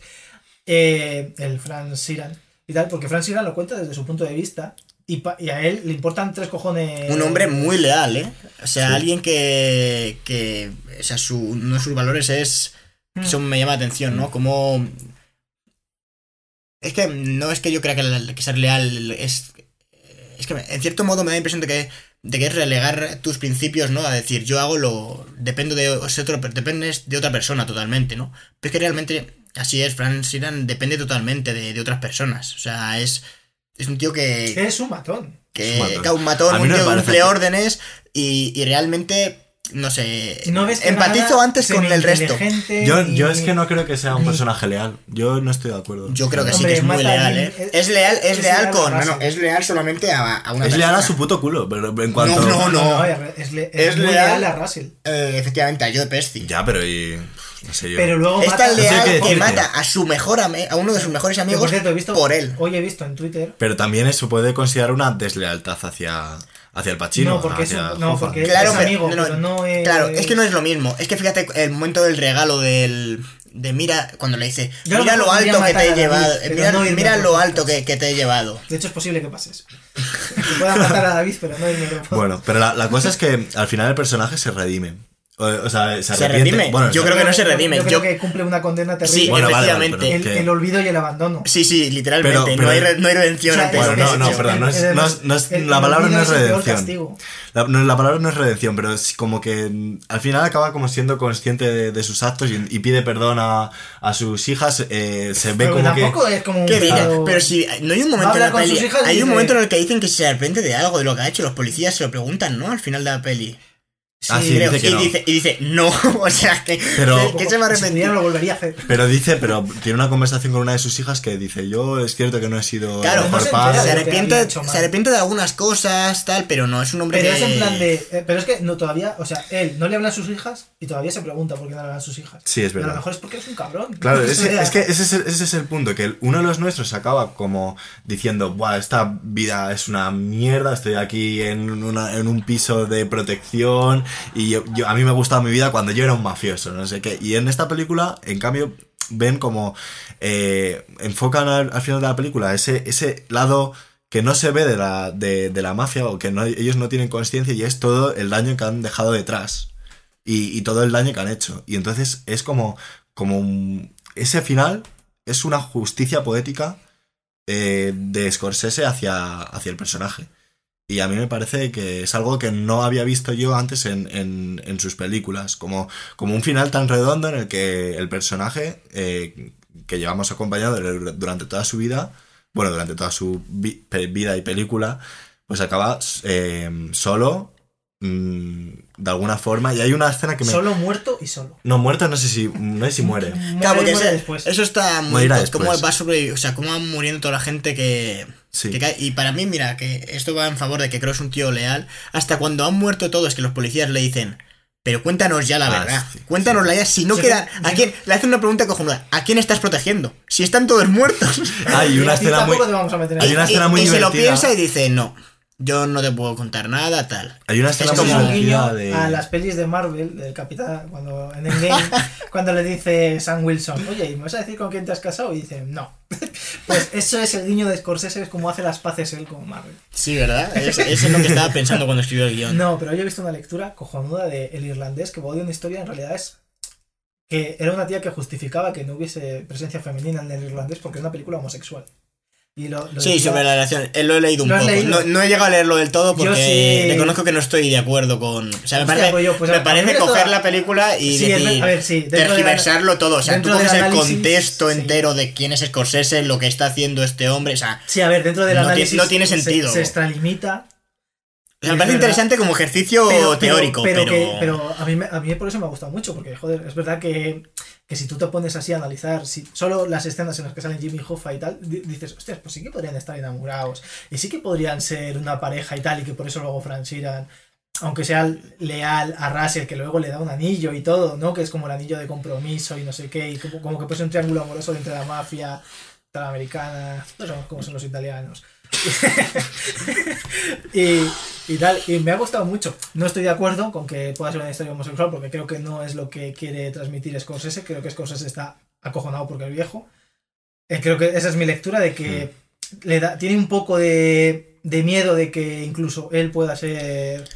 Sí, sí, incluso que, por este eh, nuevo cine asqueroso que hay. Que el tiempo luego le la- entierre El en polvo. nos pasa sí, a sí. todos. O sea, Luego- dentro de de cinco eso- años nadie se acordará de Algo de, lo, algo de lo que habéis dicho. bueno, a ver si, pero, si seguimos haciendo. algo de lo que habéis dicho de. lo hagamos. ah, pues en eso estoy de acuerdo, mira. Algo de lo que habéis dicho de la de, de esto de envejecer y tal, hay varios detalles en la película que me parecen brillantes, que es por ejemplo cuando eh, eh, John Pesci, ¿no? Bueno, no sé, el que... Joe Pesci. Sí, el, mm, que es que, va- que está yendo a la, a la iglesia. El- al final, cuando El está en la muere. cárcel, Sí, cuando es está en la Ah, sí, cárcel, y entonces le pregunta, le pregunta a De Niro, ¿y tú qué haces yendo a la iglesia? Y, y el otro le contesta, ya verás en, en unos años, ya verás, no sé qué. Y al final él acaba eh, yendo a, pues eso, acaba confesándose. Y es como que encuentran, intentan buscar ese consuelo, ¿no? En la Hombre, se religión. muere, ¿no? Se muere, vale, A ver, y intentan, dice- desesperadamente intentan salvarse Sí. de lo que es insalvable. O sea, directamente. Intentan. O sea, han tenido una vida que es. eh, Hombre, es que eh, ellos que saben- es la vida del punto- pecado. punto y Pero ellos es- saben que son dicen- malos, no van de Claro, salvadores de la Dicen, patria. a estas alturas de la película que me queda, pues por si acaso voy a. Claro, claro, Me gusta mucho el tic porque cuando Joe Pesci va, va haciendo. Va a la iglesia que le está llevando a otro preso que parece que está allí. El preso tiene bastante peor pinta que Joe Pesci. Si le veis, porque me parece un trabajo de caracterización increíble. Pero luego Joe Pesci va haciendo como así con la mano. Cuando le están llevando. Ya verás, ahora. Sí, sí. verás". Me parece- es que es sublime Joe Pesci en esta película. Es Sí, que- sí, sí, sí, es y- que eso me pare- el actor Eso que me parece Yo maravilloso. creo que se lo va a llevar, ¿eh? Además, el hecho de que vuelva, el- es- la Bueno, carrera en que le han sí. llamado como 50 veces. Pero. Ya, es hombre, que- no me extraña. y Es que- gracias a Dios que, que, que viene. Sí, porque hay que decir que si no, el papel de Russell se lo hubiese llevado eh, De Niro. Y estaban mirando si era Liam Neeson o Pierce Brosnan el que hacía del irlandés, que se parecen más físicamente a, a Frank. Sheeran en la vida real, porque Frank Sheeran era un tío de 1,90 con los ojos azules, que luego se lo han digitalizado a tal, una nariz muy pequeña, era así, no era guapo, pero un rollo Liam Neeson, ¿no? Que es así Ujú. buen porte y tal, más que Pierce Brosnan, y que se había mirado eso. También se dijo, que estuve viendo ayer, que Mickey Rourke también podía haber estado en la película, pero que, y esto es algo de lo que habla Cuaquero en su libro, que se pelearon, o sea, habla de la película, no sé si habla de que se pelearon, pero hizo una película donde Robert De Niro y tal estaba y, eh, y se pelearon allí, tuvieron una pelea muy fuerte. Y como que Robert De Niro dijo que, que Mickey Rourke ni... Mickey Rourke es, una, es un actor que me flipa. ¿Lo habéis visto en The Wrestler? Sí, es- ganó el Oscar, ¿no? Es impresionante.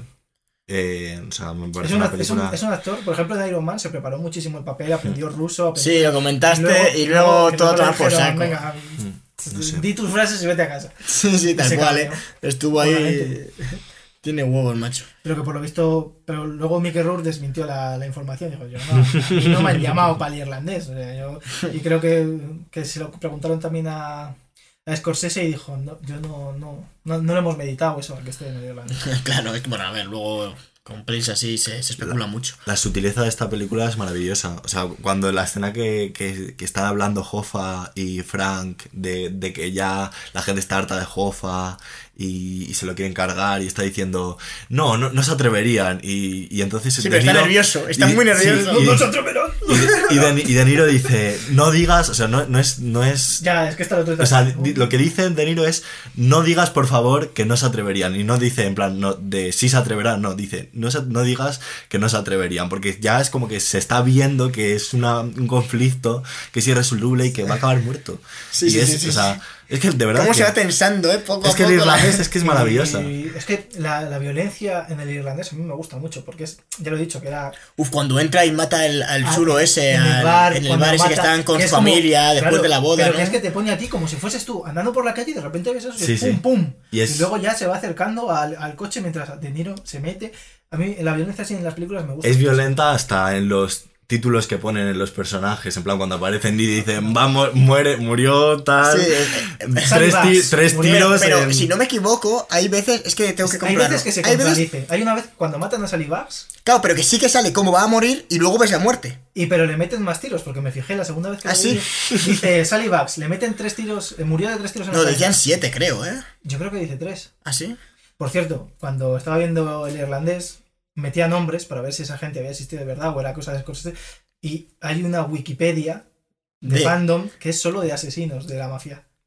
Y ahí descubrí un mundo totalmente nuevo y. Tendremos y que entrar ahí, ¿eh? del que esperemos que, que No, no, pueda o sea, salir. o sea, me, me- me flipó en plan de, hostias, esto debe de molarle a muchísima gente, está en, está en inglés, me imagino que será de am- americana, pero pone Sally Bugs y te sale los delitos que cometió, la, una biografía... Vamos, no a sé ver, qué. yo imagino que habrá habido aquí una. Si si me extraña, no lo he mirado, pero no ha adaptado un libro. O sea, Irishman, sí, míralo. Sí, es, míralo, el, es el un libro libro. se llama, eh, eh, he escuchado que, o he, he oído Eh, que pintas casas. Sí, que es buenísimo. Es buenísima la frase, es que- es Que por cierto, qué maravilla. eh, hablando, en la vida real, por lo visto, se preguntó a mafiosos y tal, se investigó lo de si... Cuando Porque no se sabe, lo del cuerpo de Jimmy Hoffa, no, No, se, nunca- no se nunca re- se, ha- no- no se se ha sabe qué ha, ocurrido, claro, aunque se puede Frank intuir. Frank Sheeran dijo que, que lo mató él, pero había historiadores y tal, y gente que había investigado mucho que dijo que Frank Sheeran no, no podía haber sido, porque también contó muchas cosas como que eran muy inverosímiles. eh, para tal. Por ejemplo, contó que él, eh, le dio rifles o le llevó los rifles a los asesinos de Kennedy o no sé qué, no, como cosas muy locas. Sí, inflándose un poco ahí. eh, Sí, porque por lo visto, incluso los mafiosos que hablaban de él decían que este tío que seguramente en su vida no hubiese matado a nadie. O sea, o sea, imagínate que no, que no debía ser ni el más listo ni tal. Y que seguramente el escritor pues dijo, pues mira, si este tío me ha dicho que mató a Hoffa, pues lo pongo en el libro y el libro va a venderse como churros, porque es verdad que, que Hoffa sigue siendo... Incluso en Los Simpsons ha salido alguna referencia Sí. del señor Barnes que dice, oh, no encontré el cadáver de Jimmy Hoffa. Entonces es, es conocido en la cultura pop americana, aquí no, obviamente. No, aquí la verdad es que no. Pues si queréis, yo creo que pasamos ya al, al puesto número uno, que creo que aquí. Bueno, estáis de elegido Dolor y Gloria. Ah, bueno, claro, has elegido Dolor y Gloria. ¿Cu- ¿Cuál es la película que te falta a ti por comentar de tu lista? Es la, mi- la misma que yo tengo la Ah, primera. Pues ahora. Pues entonces, el primer puesto. Vamos a hacer un repaso. El primer puesto de, de la lista de Víctor es. Midsommar. Y el ter- de- es el la tercera de la mía. Y De la tercera Ari mía. O sea que. Puedo poner en orden. Tu tercera es. Es mi tercera. Sí, pero ¿cuál es tu Ah, lista? Mi lista es tercera, Midsommar, segunda, El Irlandés y primera es Dolor y Gloria. La tuya, Víctor. La, la la mía es igual que la de Christian, simplemente que he cambiado el primer y el tercer puesto. He puesto a Dolor y Gloria en, en tercera posición y a Midsommar en primera posición. Pues yo, Dolor y Gloria la tercera, el irlandés en la segunda, y me he ido a la primera película con Eras una vez en Hollywood. Película que- magnífica de los hermanos Coen. Que reconozco que disfruté muchísimo y, y a nivel Yo personal, a yo creo que es la que más me ha gustado. Y me parece, pues, en el, po- en el podcast de Tarantino dije que a mí Tarantino me recuerda mucho a los hermanos Coen por cómo se van enrevesando algunas historias, que al final es muy absurdo. Y creo que esta es la más la película más Coen de Tarantino. Sin llegar a tal absurdez de los, de los. Es que a mí me, me gusta mucho el, el cómo juega con... Y creo Lo, que, lo comentábamos que- antes fuera de micros, ¿no? Cómo esta peli parte de la base de que tú conoces ciertos hechos, tú conoces los asesinatos de... Claro, de eh, la familia Manson y todo paralelismo, mm, Y yo, no creo que ese es- es- yo lo veo como un reloj. O sea, para mí ese es como, oye, voy a contar una historia de, de un cambio de, de- transición, una transición en el cine eh, que produce que haya actores, como en este caso que interpreta Leonardo DiCaprio, que empiezan a entrar ya en decadencia y que ya no se, no se pueden adaptar, están siendo relegados. Voy a contar ese momento y además me voy a permitir el... Porque soy Tarantino y me apetece, porque podía, es verdad que podía no estar, pero, pero el tío decide que esté porque sí, porque igual para el final, que va muy en su tono, lo que sea, eh, meter la historia de. o los planos de Sharon Tate. Que es cierto que a priori no puedes decir, es que ¿qué aportan los planos de Sharon Tate? Pues para mí lo, lo que aportan es que son como una especie de temporizador. Tú sabes que esa mujer en la vida real fue asesinada por Charles Manson. A Charles Manson se le presenta en la película al principio, le ves. Bueno, por Charles Manson. Por Ted Hughes Mm, fue no. asesinada. Es verdad, perdón, por no, no por Charles Manson O como sea, tal, Charles Manson por- no estuvo, pero fue el que los mandó. Charles Manson nunca. Bueno, la leyenda cuenta que no. que nunca no mató que no mató a nadie, ni nada. efectivamente pero bueno que lo mató que esa mujer eh, murió a manos de la familia Manson Texas, y, la peli, y, sabes y la y, la sombra de, de lo- de la familia Manson está por ahí se les menciona se les ve entonces tú sabes cada vez que pasa esa mujer que en algún momento Sí. la van a matar Es como- entonces es como tic tac tic tac y luego Tarantino al final di- dice ah pues no pues, pues esto me- no me da igual y ya lo dijo ya lo dijo con creo que eh, Bastardos Malditos Bastardos, cuando se saltó la historia y dijo, pues Hitler eh, aquí muere porque me da a mí, porque es como una especie de, lo mencionabas tú, ¿no? Esa frase de justicia de, oye, en la realidad fue así, pero esto no es la realidad, esto es ficción, Claro, y en la ficción poco- hago lo que me sale a mí de los cojones. Una peli del atentado y- del 11S y te hubiese puesto eh, 1 de septiembre de 2001, tal. Y va pasando esto con otros protagonistas y mientras tanto vas viendo. Imágenes a de un unos- avión, a unos tíos, claro. por ejemplo, construyendo bombas. Sí. Y no sé qué, y no sé qué. Y hasta que llega un punto donde ves a Brad Pitt, por, por poner los mismos flotas, y a, a Brad Pitt y a Leonardo DiCaprio montados el 11 de septiembre en uno de los vuelos que se va a estrellar y de repente salvan el día. ¿no? Y se, me- se Claro. con los terroristas y tal. Y es como, me esperaba que se estrellase. Claro, efectivamente. Estos, estos cabrones han salvado esto de la manera más tonta posible, que es lo que pasa en la ¿Qué es lo que pasa en la peli, efectivamente? Y es gracioso y no deja de ser como una, una revancha. A mí es lo que Rara. me gusta, que es, que es como, mira, esto, en el mundo real pasó esto y fue terrible y fue un, fue un dramón. Pero esto es una película de Tarantino y aquí mando yo. Y como yo soy yo, pues aquí no va a morir esta mujer. Y, y a mí me gusta. Y es que- verdad es que, el el- papel que le, que le ponen en... eh, pues a Sharon Tate, que igual es que se vendió mal la película, porque es verdad que es un papel en el que realmente no, ha- no tiene una evolución de ningún tipo, es, Es que a lo es mejor habla sencillamente... cinco veces. O sea, tiene cinco frases. Claro, tiene cinco frases y el resto del tiempo es eh, el día a día, o sea, no tiene Ella una trascendencia. Claro, efectivamente, puedo entender ella que... va al cine a descalzarse con los pies negros ahí, que yo creo que si puede Tarantino los lame. Es algo que me puso muy nervioso en toda la película. Es como. Es, es muy necesario que, que enseñen los pies. Porque si. Pero Tarantino En esa escena no lo te veo- hace por autocomplacencia, En esa es para, es no para él. tenía- Bueno, no sé si es en esa escena o, o en, o en la del coche, en la que también pasa Sí. lo mismo con, pero, la- mi- con venga, el personaje. pero, pero de- en el. Yo digo, vale, es una hippie, no sé qué, se descalza y tal. Sí, no era Vale, necesario. Pero La la, del sí, cine. la del cine es muy descarada, es muy descarada. Le cojo y la, la echo del cine. a- a- Pero eso es casa, Tarantino que ¿sabes? puede hacer lo que le salga de las pelotas. eh, O sea, eso lo haces en tu casa, cerda. Y no vengas con los pies negros a ver una peli. Le pones ahí que, que, que ahí va a poner a alguien después la cabeza. Pues, o sea, no me permites hacer eso encima a la, a la pobre. ¿Cómo se llama? Como no la matan al final, que no lo haga. Porque va a seguir viviendo. Si La me dices que es que- que... lo último que va a hacer Sharon Tate. pues A ver, igual se le ha dado eh, mayor importancia a Margot Robbie de la que luego tiene el papel en sí, pero es que. Pero es que es verdad que yo creo que el papel. Claro, es cosa del marketing, porque yo creo que el papel cumple su función, que es hacer de temporizador. Lo que pasa es que no tienen más. O sea, ¿se podía haber dado una historia a Sharon Tate? Pues a mí me habría parecido eh, relevante. Que luego el hombre este se. se gusta mucho a sí mismo y hace planos más largos de los que hoy en día la gente es capaz de aguantar sobre paseos en coche, con música de la época y todo esto. Eso ya es cuestión de cada uno, porque el ritmo, yo el ritmo... la vi en dos partes. Se joda Tarantino. Madre mía, qué desgraciado. Yo la vi en el cine y la disfruté muchísimo y reconozco que, que sí que es una película que duraba, es bastante larga, pero es que está tan bien recreado el mundo en el que está que, que mm, se tire más tiempo, porque es verdad que son bastante largas. O sea, ¿cuántas escenas hay de coches paseando? Tanto él como los. O sea, o sea, tanto Sharon Tate como Leonardo DiCaprio y Brad Pitt, ¿vale? O tanto Margot Robbie, por mencionar también como actriz. Eh, ¿Cuántos? Hay un montón de, de minutos de, gastados en eso, que podían haberse resumido más, pero habrías escuchado menos parte de la canción, no habrías visto el mundo entero. Es decir, igual no habría, porque a mí sí que me parece que en la película toda esa ciudad cobra vida. O sea, sí que me parece que, que tiene cierta relevancia el eh, todo el lugar en sí. Cómo era esa época, la actitud que tienen, ¿no? Esos. eh, esos cines, esos. También en parte porque lo ha vendido así Tarantino y estoy en parte de acuerdo. A ver, yo, por Que es como su Roma, ¿no? Como esto es lo que yo quiero. Es que para mí es lo más cuestionable, ¿no? Pero creo que eso es algo muy subjetivo y creo que es cosa suya. Todo lo demás, o sea, eh, las escenas me parecen. Yo es la película de Tarantino con la que más me he reído de todas. De lejos. No me que parece. que es una película. no me parece la mejor, pero. O sea, no es mi favorita. Creo Pulp Fiction. Eh, eh, ¿Cómo se llama? Reservoir Dogs. Tiene otras pelis que, en mi opinión, eh, están mejor. Me, me gustan más. bastardos, quizás, también. Sí, Maldito Bastardo. Reconozco que Maldito Bastardo me parece que está me muy gustan bien. mucho los western, pues por ejemplo pongo Django y Los odiosos hechos por delante de esta. Claro, pero, pero realmente me parece que es una película cojonuda. O sea, hace. cuenta un poco. Porque hay que entenderlo. Que Tarantino está contando una parte de su vida que. eh, Una parte de su vida. No una parte de su vida. Él está no- contando la idea una, que él una tenía, época, claro. Una idea que tenía él. Y, y es una película en ese sentido bastante personal. Y hay que entender que eso son licencias suyas que las hace porque es Tarantino y porque puede y ya está. Y porque, Y porque es el autor de la y película. porque es autor y quiere hacerlo él. No tiene que encantar a todo el mundo. Pero luego las escenas, los diálogos que tiene con. En el que sale Bruce Lee.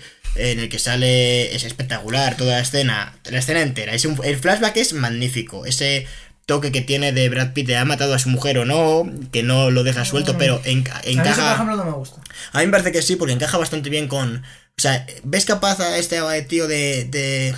de encubrir un asesinato? Pues yo sí, pues es alguien al que sí que lo veo capaz, porque si te fijas, son muy opuestos el, en la pareja en sí, ¿no? El Leonardo DiCaprio en parte es alguien que está pues súper triste y muy. es muy dramático. Muy, muy insegura, muy. Efectivamente, porque, porque ya la gente le va a dejar de conocer tal, y este hombre es un doble que también está pasando por una crisis en la que no tiene trabajo, en la que ya no le contratan, o sea, está pasando por las mismas Pero no es una consecuencias. persona que tenga Pero son distintos. dificultad para encontrar trabajo. No, Ni está preocupado, ni es inseguro. no, pues sí que tiene dificultad para encontrar trabajo porque depende de Leonardo DiCaprio, pero No, la- está allí porque DiCaprio le, le paga. efectivamente, y depende económicamente de él, pero la cosa es que, Sí, vaya, como cualquier trabajador, pero te quiero decir que ese tío. que Brad Pitt no tiene la ambición y la, y no lo digo en el mal sentido, ¿no? Sino que le- no le preocupa el hecho de ya no soy famoso, ya no voy a trabajar en grandes películas. No, mira, yo estoy aquí, veo, paseo por aquí. arreglando casas, por ejemplo. Claro, pero Sin que embargo, DiCaprio tiene no, unas, tiene, no tiene... o unas sea, ambiciones mm, distintas, digamos. O sea, para él, él está cómodo, es feliz, eh, viviendo una vida, mm,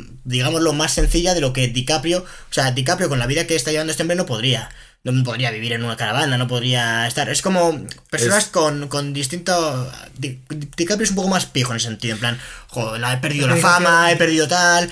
Eh, Y, y es como muy dramático. Y el otro es como, bueno, yo también he perdido. O sea, porque lo dicen, que ya le contratan menos, aunque pueda pintar casas. Pero es como, ya no soy lo que era, ya no soy. Pero eso, eso tiene todo el Ya no sentido. soy doble de acción, que es lo que yo he sido y lo que me gusta. Ha pasado mi época. es que- bueno, no pasa no nada. Tiene, no tiene la inseguridad que tiene DiCaprio de decir, joder, es que si no soy actor no voy a hacer nada. Claro, es que es lo. Claro, es ahí lo que está el tiene- tema. Que, que el paso del de, el cambio, en el, el paso del tiempo y los cambios que le producen, este hombre los es capaz de asimilar y adaptarse. Y DiCaprio está que no sabe ni dónde meterse. Yo tengo la impresión de que es un hombre que tiene mucho. De hecho, el conflicto, yo creo que aquí de la película principal es que DiCaprio no. Pues. eh, no es capaz de. O sea, no quiere. eh, que ocurra lo que está ocurriendo, que él pase de moda, que él deje de ser el actor eh, cabeza de cartel, que... Pero es que tampoco lo ha sido nunca.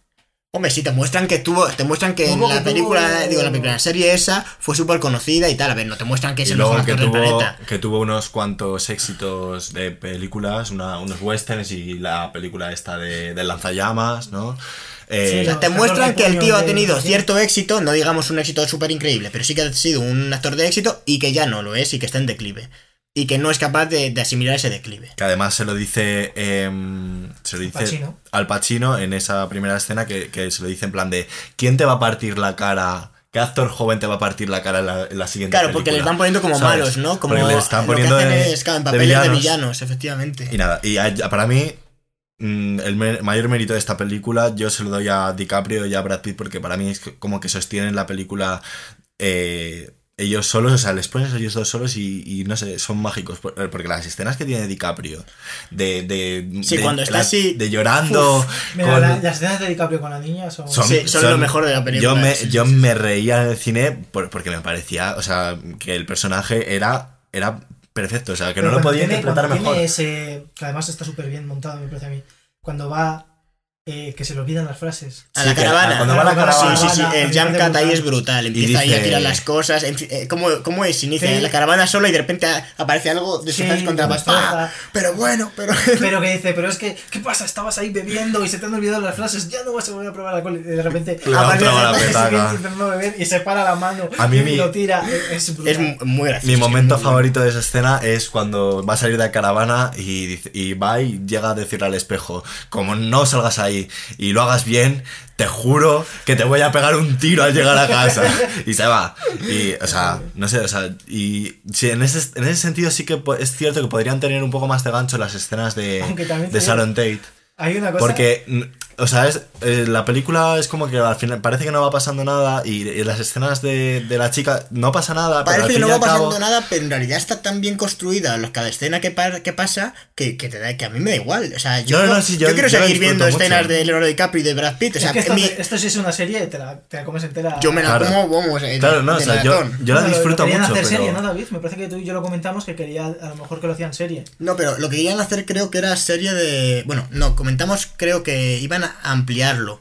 O sea, Tarantino que serie como lo de Los Odiosos 8. Puede ser, sí, algo, algo así Algo tenían en mente, con más minutos y tal. contento de- Y, y bueno, es que por otro lado creo que mencionó Tarantino en una entrevista como que quería, no le habría importado rodar la serie o hacer un poco de la serie que menciona que sea el Leonardo DiCaprio, la de... eh, ¿Cómo se Ah, llama? Ah, yo me la vería, ¿eh? Eh, La de los disparos, Sí, no la de- recuerdo. la- La, el del western. western este. Sí, sí, yo también, porque tenía muy buena pinta, la verdad. Sí, la verdad es que yo la estaba viendo y digo, hostia, no, no me parece aquí la escena, tío, que yo quiero saber cómo continúa la niña. Quiero ver a la niña sí, tocando sí. el violín Es, y quiero ver y quiero ver qué pasa, cuál es el desenlace. es muy guay. La película también tiene muchos, y yo aquí no me voy a meter porque no, no tengo información suficiente como para mm, relatarlo bien, pero hay muchos homenajes al, al cine eh, que, que ama Tarantino, ¿no? La escena esta que es un calco, que aparece como un flashback de Leonardo DiCaprio, Ah, que hizo la audición para En la gran evasión. en la gran evasión. que yo he visto comparaciones, es igualita la escena. Y esa es la- lo más evidente, pero seguramente si alguien hace un análisis de, de la película y tiene más conocimientos que yo de la historia del cine, pues posiblemente saque referencias a Mansalva. Salen unos cuantos westerns también, que algo que me llama mucho la atención al principio de la película es que le ofrece hacer spaghetti westerns ahí Ya. al Pacino y dice a nadie le gustan los spaghetti westerns. Y Pero yo- eso es y- muy de los americanos, Sí, que sí, le tenían y mucha tirria a los spaghetti western y luego... Y lo que más ha trascendido en la historia ha sido los, los, los westerns de Sergio Leone y los westerns Claro, europeos. los mejores su- western que hay son Efectivamente, los, son- son los de Leone. Y, y a mí me gusta mucho también el, inicio, cuando sale.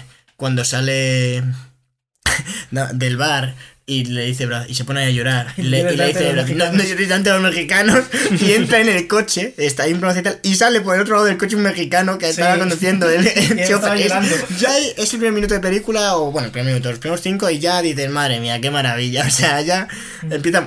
Ese detalle, ¿sabes? De que salga el mexicano, yo ya me empecé a reír. Dije, Luego me gustó mucho cuando realza su, ca- su carrera porque va a los... A, A los spaghetti a- westerns. a los spaghetti western y está rodando en, en España y en Italia. Que luego eso te lo salta dentro. Que a mí me hubiese Mm. encantado ver todas las películas que te va con los pósters. Sí, iba-. Es que si te fijas un poco, si te metes un poco en el mundo del western, es como que el western americano eh, siempre es eh, mucho más moralista que los spaghetti westerns. De hecho, mira, hasta que no llegó Sergio Leone, creo que en los westerns no había ni sangre.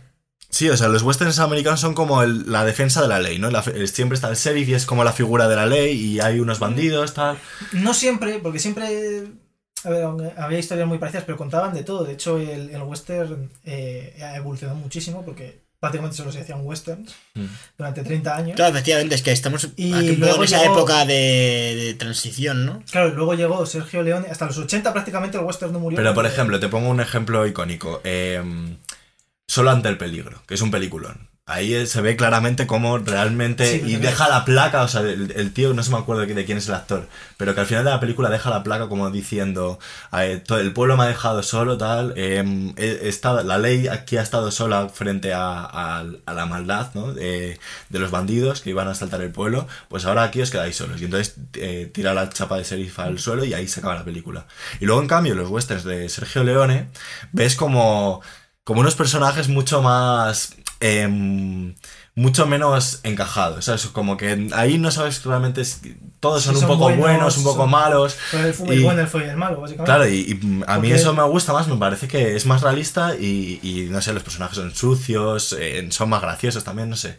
Aunque bueno, he de decir que. A ver, eso solamente- western americano muchísimo. Sí, sí, sí. Y italiano también. Obviamente, ya yo es que es de mis. te es- digo que es que. De, Es de mis géneros favoritos porque, porque yo he visto mucho western con mi hermano que me aficionó a ver películas primero, pues esa de Clint Eastwood y, y me tragué todo lo de Sergio Leone y luego ya me puse a ver eh, la diligencia, por ejemplo, está muy a bien. western americano. Es como el pináculo de la, del western, que es la diligencia, la... O sea, es que Kurosawa también... O sea, los siete samuráis, de aquel Kurosawa, que luego creo... mm, Luego, en- luego hicieron Los Siete Magníficos, que luego Sí. hicieron otro remake hace Sí, poco de con los siete Chris magníficos, Pratt, que vi el otro día Sin Piedad con Ethan Hawke y, y el hombre este... Que esta está sin piedad. Justamente vi eh, no esta me semana terminó de poco- gustar. O sea... me parece- Que es con el de Guardianes de la Galaxia también, ¿no? Sí, con Chris ¿Cómo Pratt, es? hace de malo, que, Pratt, que yo me enteré que era el malo cuando vi el final de la peli, porque al principio sale, pero yo lo estaba viendo doblada. Ah, Entonces no sabía, no se le ve la cara. mm. O, o está muy oscuro y no se le ve bien. Entonces no sabía que era Chris Pratt hasta el final de la Yo película. lo vi en cartel, la verdad, pero no. y no, no, debió. Yo creo, yo es que ni siquiera. O sea, aquí salió en cine. Porque yo creo que aquí directamente No salió, salió en DVD. Puede ser. Y la vi el otro día en Movistar y dije, bueno, pues voy a poner, porque me gustan los western, y voy a ponerlo y tal. Mm. Y no fue, no me gustó. Es un poco de la vida de Billy el Niño, pero Billy el Niño es casi testimonial. Pues si quieres, eh, ya para cerrar, hablamos un un poquito de Midsommar, que es la Mm. que nos faltaría por comentar de, de nuestras listas. Que, bueno, yo aquí voy a estar callado porque no lo he podido ver. No, Es una no peli de empoderamiento tiempo. femenino, David. Te la has perdido. Además es una, es una película, me parece que está súper bien dirigida. Ari Aster era. Ari Aster. El primer frame de la película ya te cuenta de qué va la película, porque aparece, aparece una especie Eso es muy de manual de guion, ¿eh? De la Eh, primera imagen y la última Yo- tienen yo, que de hecho, ser. la, la Son, son muy. eh, o sea, son muy idénticos el último plano al primer plano. Es, es bastante. Bastante redondo en ese sentido la película. La verdad es que la, la película. Transmite la transición, ese cambio de frames. Siempre. No, de, hecho se abre. sea, ves, tú ves un mural y de repente se abre porque lo que estás viendo es un cuento. Y boom, ahí te mete Ari Aster. Es. A ver, la historia va de cu- cuatro americanos, ¿son? ¿No? Tres chicos y una chica. O- O- sí, o- cu- sí, y- y son sí, cuatro americanos, y luego el colega. sí. Y luego, y luego un sueco loco. Vale, esto es muy interesante saberlo. El sueco está. El sueco está loquísimo. Pero todos están loquísimos. No me hagas spoiler con esta, ¿eh? Uf, pues, Pues es que. ahora, mira, te- vete del estudio de cine cosas y vuelve. A ver, la, cosa es. Bueno, podemos, hacerle. Podemos intentar hacerle spoilers muy graves. Podemos intentar hacerle no spo- A ver, spoilers realmente los. no muy graves. Mm, Bueno, es que no sé si los spoilers. ¿Fastidia A ver, la la- película? No sé qué decirte. Es que la, la- lo interesante son las lecturas que tú sacas de la película más, de, más que la propia historia de. Pues venga, venga, contala, no, si es culpa Vale. no haberla visto, o sea, eso es Cristian. Sí, va. A ver, la historia comienza con la chica, no me acuerdo cómo se llama. Eh, yo tampoco. El novio se llama Christian, por eso me acuerdo. Y. Y el caso es que. Jada o algo así, o. Hannah, bueno, la chica. A ver, Sí. Vamos a llamarla Florence Pugh, que es como se llama, eh, que va a salir en Black Widow. Como la hermana de. Vale. pero no me contéis la peli, yo quiero saber por qué está en vuestras listas. Pues, pues, pues, pero voy a hacer un- una pequeña sinopsis. Una ¿vale? sinopsis. Ah, vale, hemos hecho una sinopsis de todas las pelis. ¿no? Menos de todas las que Menos hemos de hablado las hoy. que hemos hablado, ¿vale? Pero Pues hacer haz, una- pequeña Para- sinopsis. para que sepas de qué estoy de acuerdo. Eh, va de una chica que después de un duro golpe emocional, porque se mueren sus padres y su hermana. Pero esto no lo sabes hasta media hora de la peli. Eh, no, sí que lo sabes, lo sabes porque- al- Porque es el, es el desencadenante de que se vaya con su novio, que su novio no la quiere, lleva como un año intentando cortar con ella, también te lo cuentan en los primeros cuartos de hora de película, en la escena más... O sea, que te lo cuentan todo ahí, te dicen, mira, estamos aquí por este motivo y vamos a irnos allí por este motivo. Y luego ya el, el resto ya es en Suecia, que no se hace de noche. Está muy bien que sea como el planteamiento es muy rápido. Claro, es, es en plan pim pam pum, venga, y nos vamos a Suecia. Sí. Y entonces es como que la película empieza con un frame donde te aparece un mural muy macabro que te cuenta toda la peli. Se abre así como, y es como, venga, entras en esta obra de teatro o en este cuento, bum, bum, bum, y te mete. Y estás todo el rato en Estados Unidos, todas las escenas que están en Estados Unidos me parece que son de noche, y sin embargo todas las escenas en Suecia son de día. Y me parece muy interesante la, el concepto, ¿no? De ellos están en, en, teoría en Estados Unidos está todo nevado, es de noche, hace frío. Se recalca bastante lo del sentimiento de soledad. Mientras que en Suecia es todo lo contrario, todo el rato. Y, y me parece como que Ari Aster choca las dos culturas, eso me mola mucho. Y encima los americanos pues hacen del americano, que es, oh Dios mío, sus costumbres. A ver, oh". pero se te olvida decir, se te olvida decir que es que lo- van a Suecia, pero no van a cualquier sitio de Suecia. Ah, van a Midsommar. Sino que van a Midsommar, que es una especie de secta. eh, No, pero hippie. Midsommar lo celebran de verdad, me parece. Que es como el San Juan nuestro. Bueno, pero van a una. No, no creo que eso A se ver, no. celebre así. A ver, es como, a ver, es como si un americano hiciese una peli de, del San Juan y de repente aquí como hacemos gente, ¿no? Sí. Ese rollo de Misión Imposible 2, Vale, que vale. creo que sería que mezclaban toros, la Semana Santa. La cuestión es que en un momento de la película se, se adentran como en una. Se adentran como en una especie de, de bosque, ¿no? Y acaban en, en una. en un. en un lugar donde hay una especie de. de pues eso, de secta. eh, que tiene una Ya estás haciendo spoiler. Bueno, no, que la porque- gracia es no saber que es una secta. Como a ver, en el tráiler se ve. Pero yo creo que sí, se sabe que Pero es tú una ves, secta. dices, vale, estos suecos. A ver, tú no puedes Pero- pensar pero, mal a de ver, los suecos. A ver, es realmente, o sea, al principio, al Tú no principio puedes de pensar la- mal de los Dime un sueco suecos. malo. Pero es que esos no son, o sea, la gente en Suecia no se comporta así, o sea, ni no creo que ¿Cuántas ni veces has estado en siquiera, Suecia? Ni siquiera dentro de la peli la gente de Suecia se, se comporta así porque especifican mucho que por favor que, que no salga la información Ya, de ya. ese sitio al exterior, o sea, no, es una A ver, que sí, que ellos saben Vale. que está mal lo que hacen. Bueno, muy mal, de hecho, lo que hacen. bueno, de, de hecho la cuestión es que llegan a, a ese lugar y se ve un choque cultural de, de cómo es la forma de comportarse de esta gente, de las tradiciones que tienen, porque encima llegan como a una Bueno, fiesta. pero ver, escúchame, el choque cultural de los americanos lo hacen prácticamente con todo. O sea, es como, oh, churros, wow. Ok, vale, vale, pero bueno, es que más, más que nada yo veo como un conflicto de, de, de una vida llevada de, de- forma individualista a una Una vida colectiva. colectiva. Y entonces la, la vida que lleva esta gente es eh, una vida que de alguna forma todos comparten los sentimientos de otras mío, personas. socialismo. O sea, que es, es como una comunidad en la que todos se preocupan por todos y, y se tienen muy en cuenta. Pero hasta puntos que, que la película lleva al esperpento. O sea, no, te quiero, no quiero hacer spoilers, pero, pero es, o sea, es muy vistoso. Se decirlo, nota voy a mucho. decirlo. Tienes la escena de sexo más incómoda desde Anomalisa. Y el que no haya visto Anomalisa, ¿habéis visto Anomalisa? No, Sí. no la he visto. Vale, pues el que- es una película de stop motion. Sí, sí, ¿vale? sí. Y hay una escena de hay sexo. una escena de sexo. La película va sobre la depresión, creo que habla muy bien de la depresión y tal. Y hay una escena de sexo de muñecos. Pero lo importante es la escena de sexo. Sí, la escena de sexo además que dura como media hora. por Joder. lo menos. Sí, dura 10 minutos, puede ser. Y es sexo de muñecos. O sea, no hay, a ver, no, no es nada raro ni nada... Pero tú ves a dos muñecos follando y dices, bueno, a ver, esto es raro, esto es incómodo de ver. Pues en Midsommar es todavía más raro porque es un tío follando con una tía mientras hay como 10 detrás, gritando. 10 detrás no cantando eh, Pues, al principio. Bueno, es como... Sí. Es como que tienen una empatía. Vi una peli de que, que era como del que Me está gustando la cara que Eh, tiene. vi- vi para una- la gente que no nos está viendo por YouTube, la cara que tiene David ahora mismo. Vi una peli Es en la que, que no tiene mucho que ver, que era como de la prehistoria y tal, de cuando se descubrió el fuego, y también hacían como cola para, para follar. No, pero esto no, no es que hagan cola, es que hay 10 tíos detrás totalmente desnudas, de todas las edades, y mientras están los otros dos ahí dándole, haciendo el misionero, eh, miran, las otras gimen como a la vez que la otra. Es como que, y la Ah, madre, creo uf. que está la madre también allí, se sienta y le coge de la cara al tío y le obliga como a mirarla. Pero sin ser para ellos algo raro, sino como siendo, esto es la hostia, esto lo que estás viviendo es la hostia. Y el tío está drogado, que es el novio de la chica, Ah, bueno, la- las drogado, drogas en, este, en esta película tienen un no papel sabe importante. qué coño está pasando, le han conducido allí y, y a ver, el tío se merece todo lo que le pasa en la película. Sí.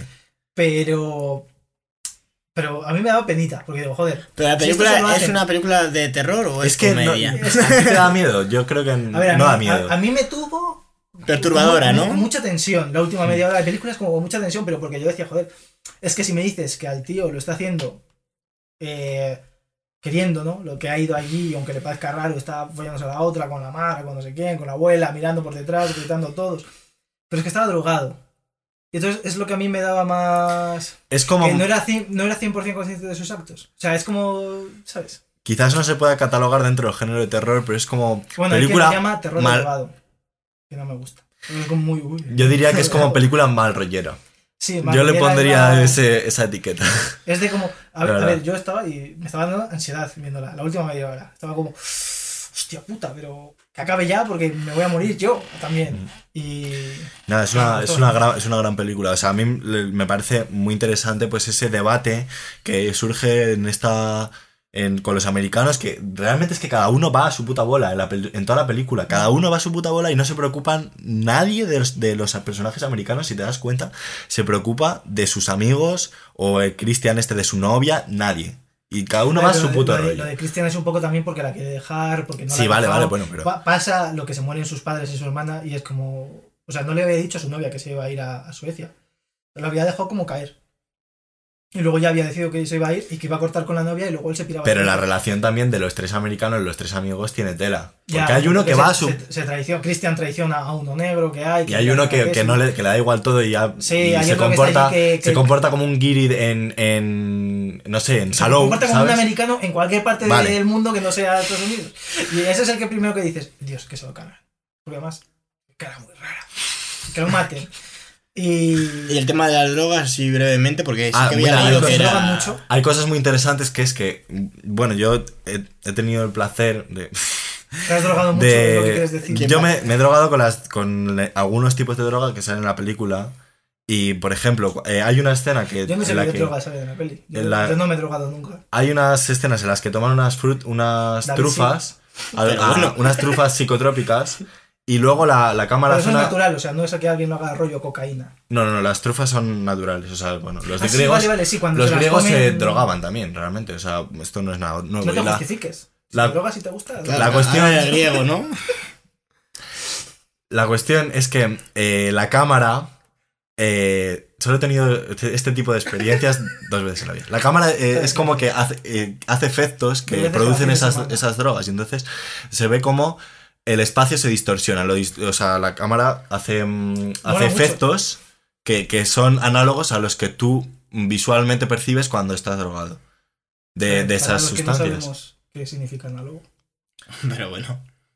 Algo de. Ah, pues es la similar. primera vez que creo que escucho la. Vale. Similar, vale, vale. Creo que es la primera vez que escucho Y nada, algo pero a ver, esas son las- De esa- eso es al principio de la, de la película, pero luego se ve como ya no es que los americanos se droguen por motu propio, sino que ya la gente Sí, de ese sí. de esa comunidad les va dando en plan, ten esto, es como un jugo de raíces raras. Sí, le dicen Y- bebe, bebe. Sí, y. y Esto no quiero beberlo, pues te lo bebes, hijo de puta. Entonces yo ya, yo ya ahí eso no sé lo Sí, que hace. claro. yo ahí ya no me meto. No, pero pero- me parece interesante ese juego que hace con las cámaras y tal. ¿Y y- cuándo viniste de Suecia? Invitarnos.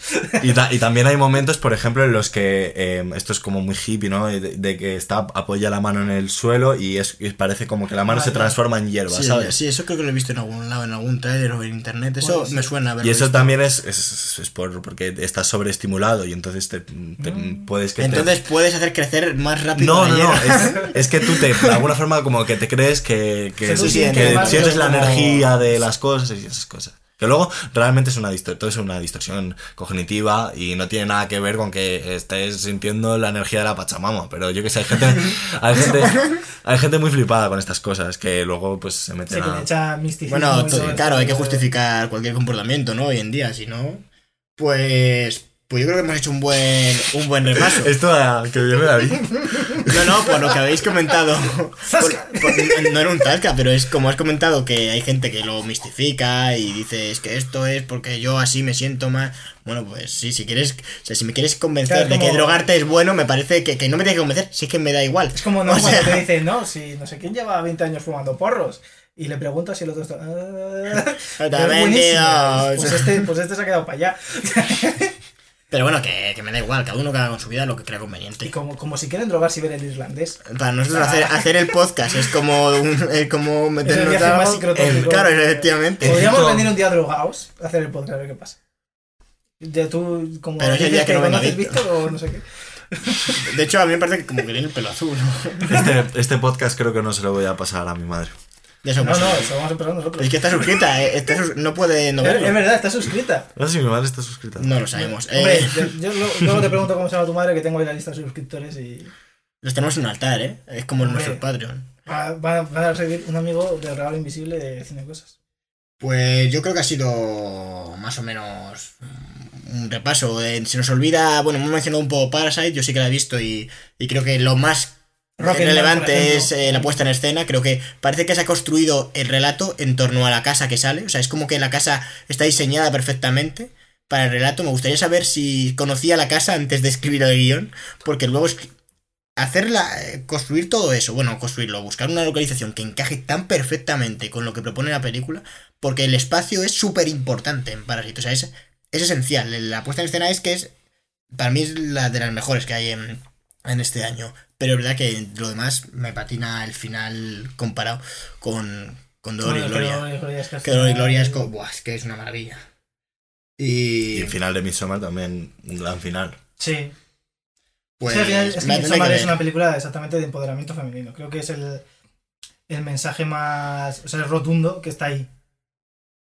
Yo, no, lo veo, no lo veo exactamente así, pero ¿Tú de qué? ¿Tú qué? qué- de- yo, mm, yo veo que el principal mm, conflicto es abrir ese de- debate, ¿no? De, de, de, de las, del choque cultural. Lo del empoderamiento femenino, eh, mira, me parece algo interesante, por ejemplo, mm, es que yo creo que eh, la, la gente de esa comunidad se, se empodera las unas a las, o- a las otras independientemente de su sexo, ¿sabes? Entonces, es como que todos viven las cosas de todo el mundo. Entonces, no sé hasta qué punto puede llegar eso a ser empoderamiento femenino, ¿sabes? Pero, pero sí, bueno, o sea, se puede dar esa lectura y hay No, me momentos decir que en los ella que... llega anulada totalmente como persona. Y luego Claro, y eso- puta reina. Claro, pero también eso es peligroso porque está, el- está, la, está siendo la puta reina de, de- de- de unos La locos. puta reina de baile. sí. Pero de unos locos. Sea, no sé. Yo ya me imagino la peli, no sé si la voy a ver ya. Ya se ha aprendido todo. Tendré, no, que pero- echarla un. Pero realmente incluso ahí, aunque es la reina, no, no significa que se vaya a quedar. Porque ella es como... Yo, Yo creo que ella ve- empieza a entender las cosas de otra manera. Pero yo interpreto que yo creo que a lo mejor sí que se queda. No lo sé.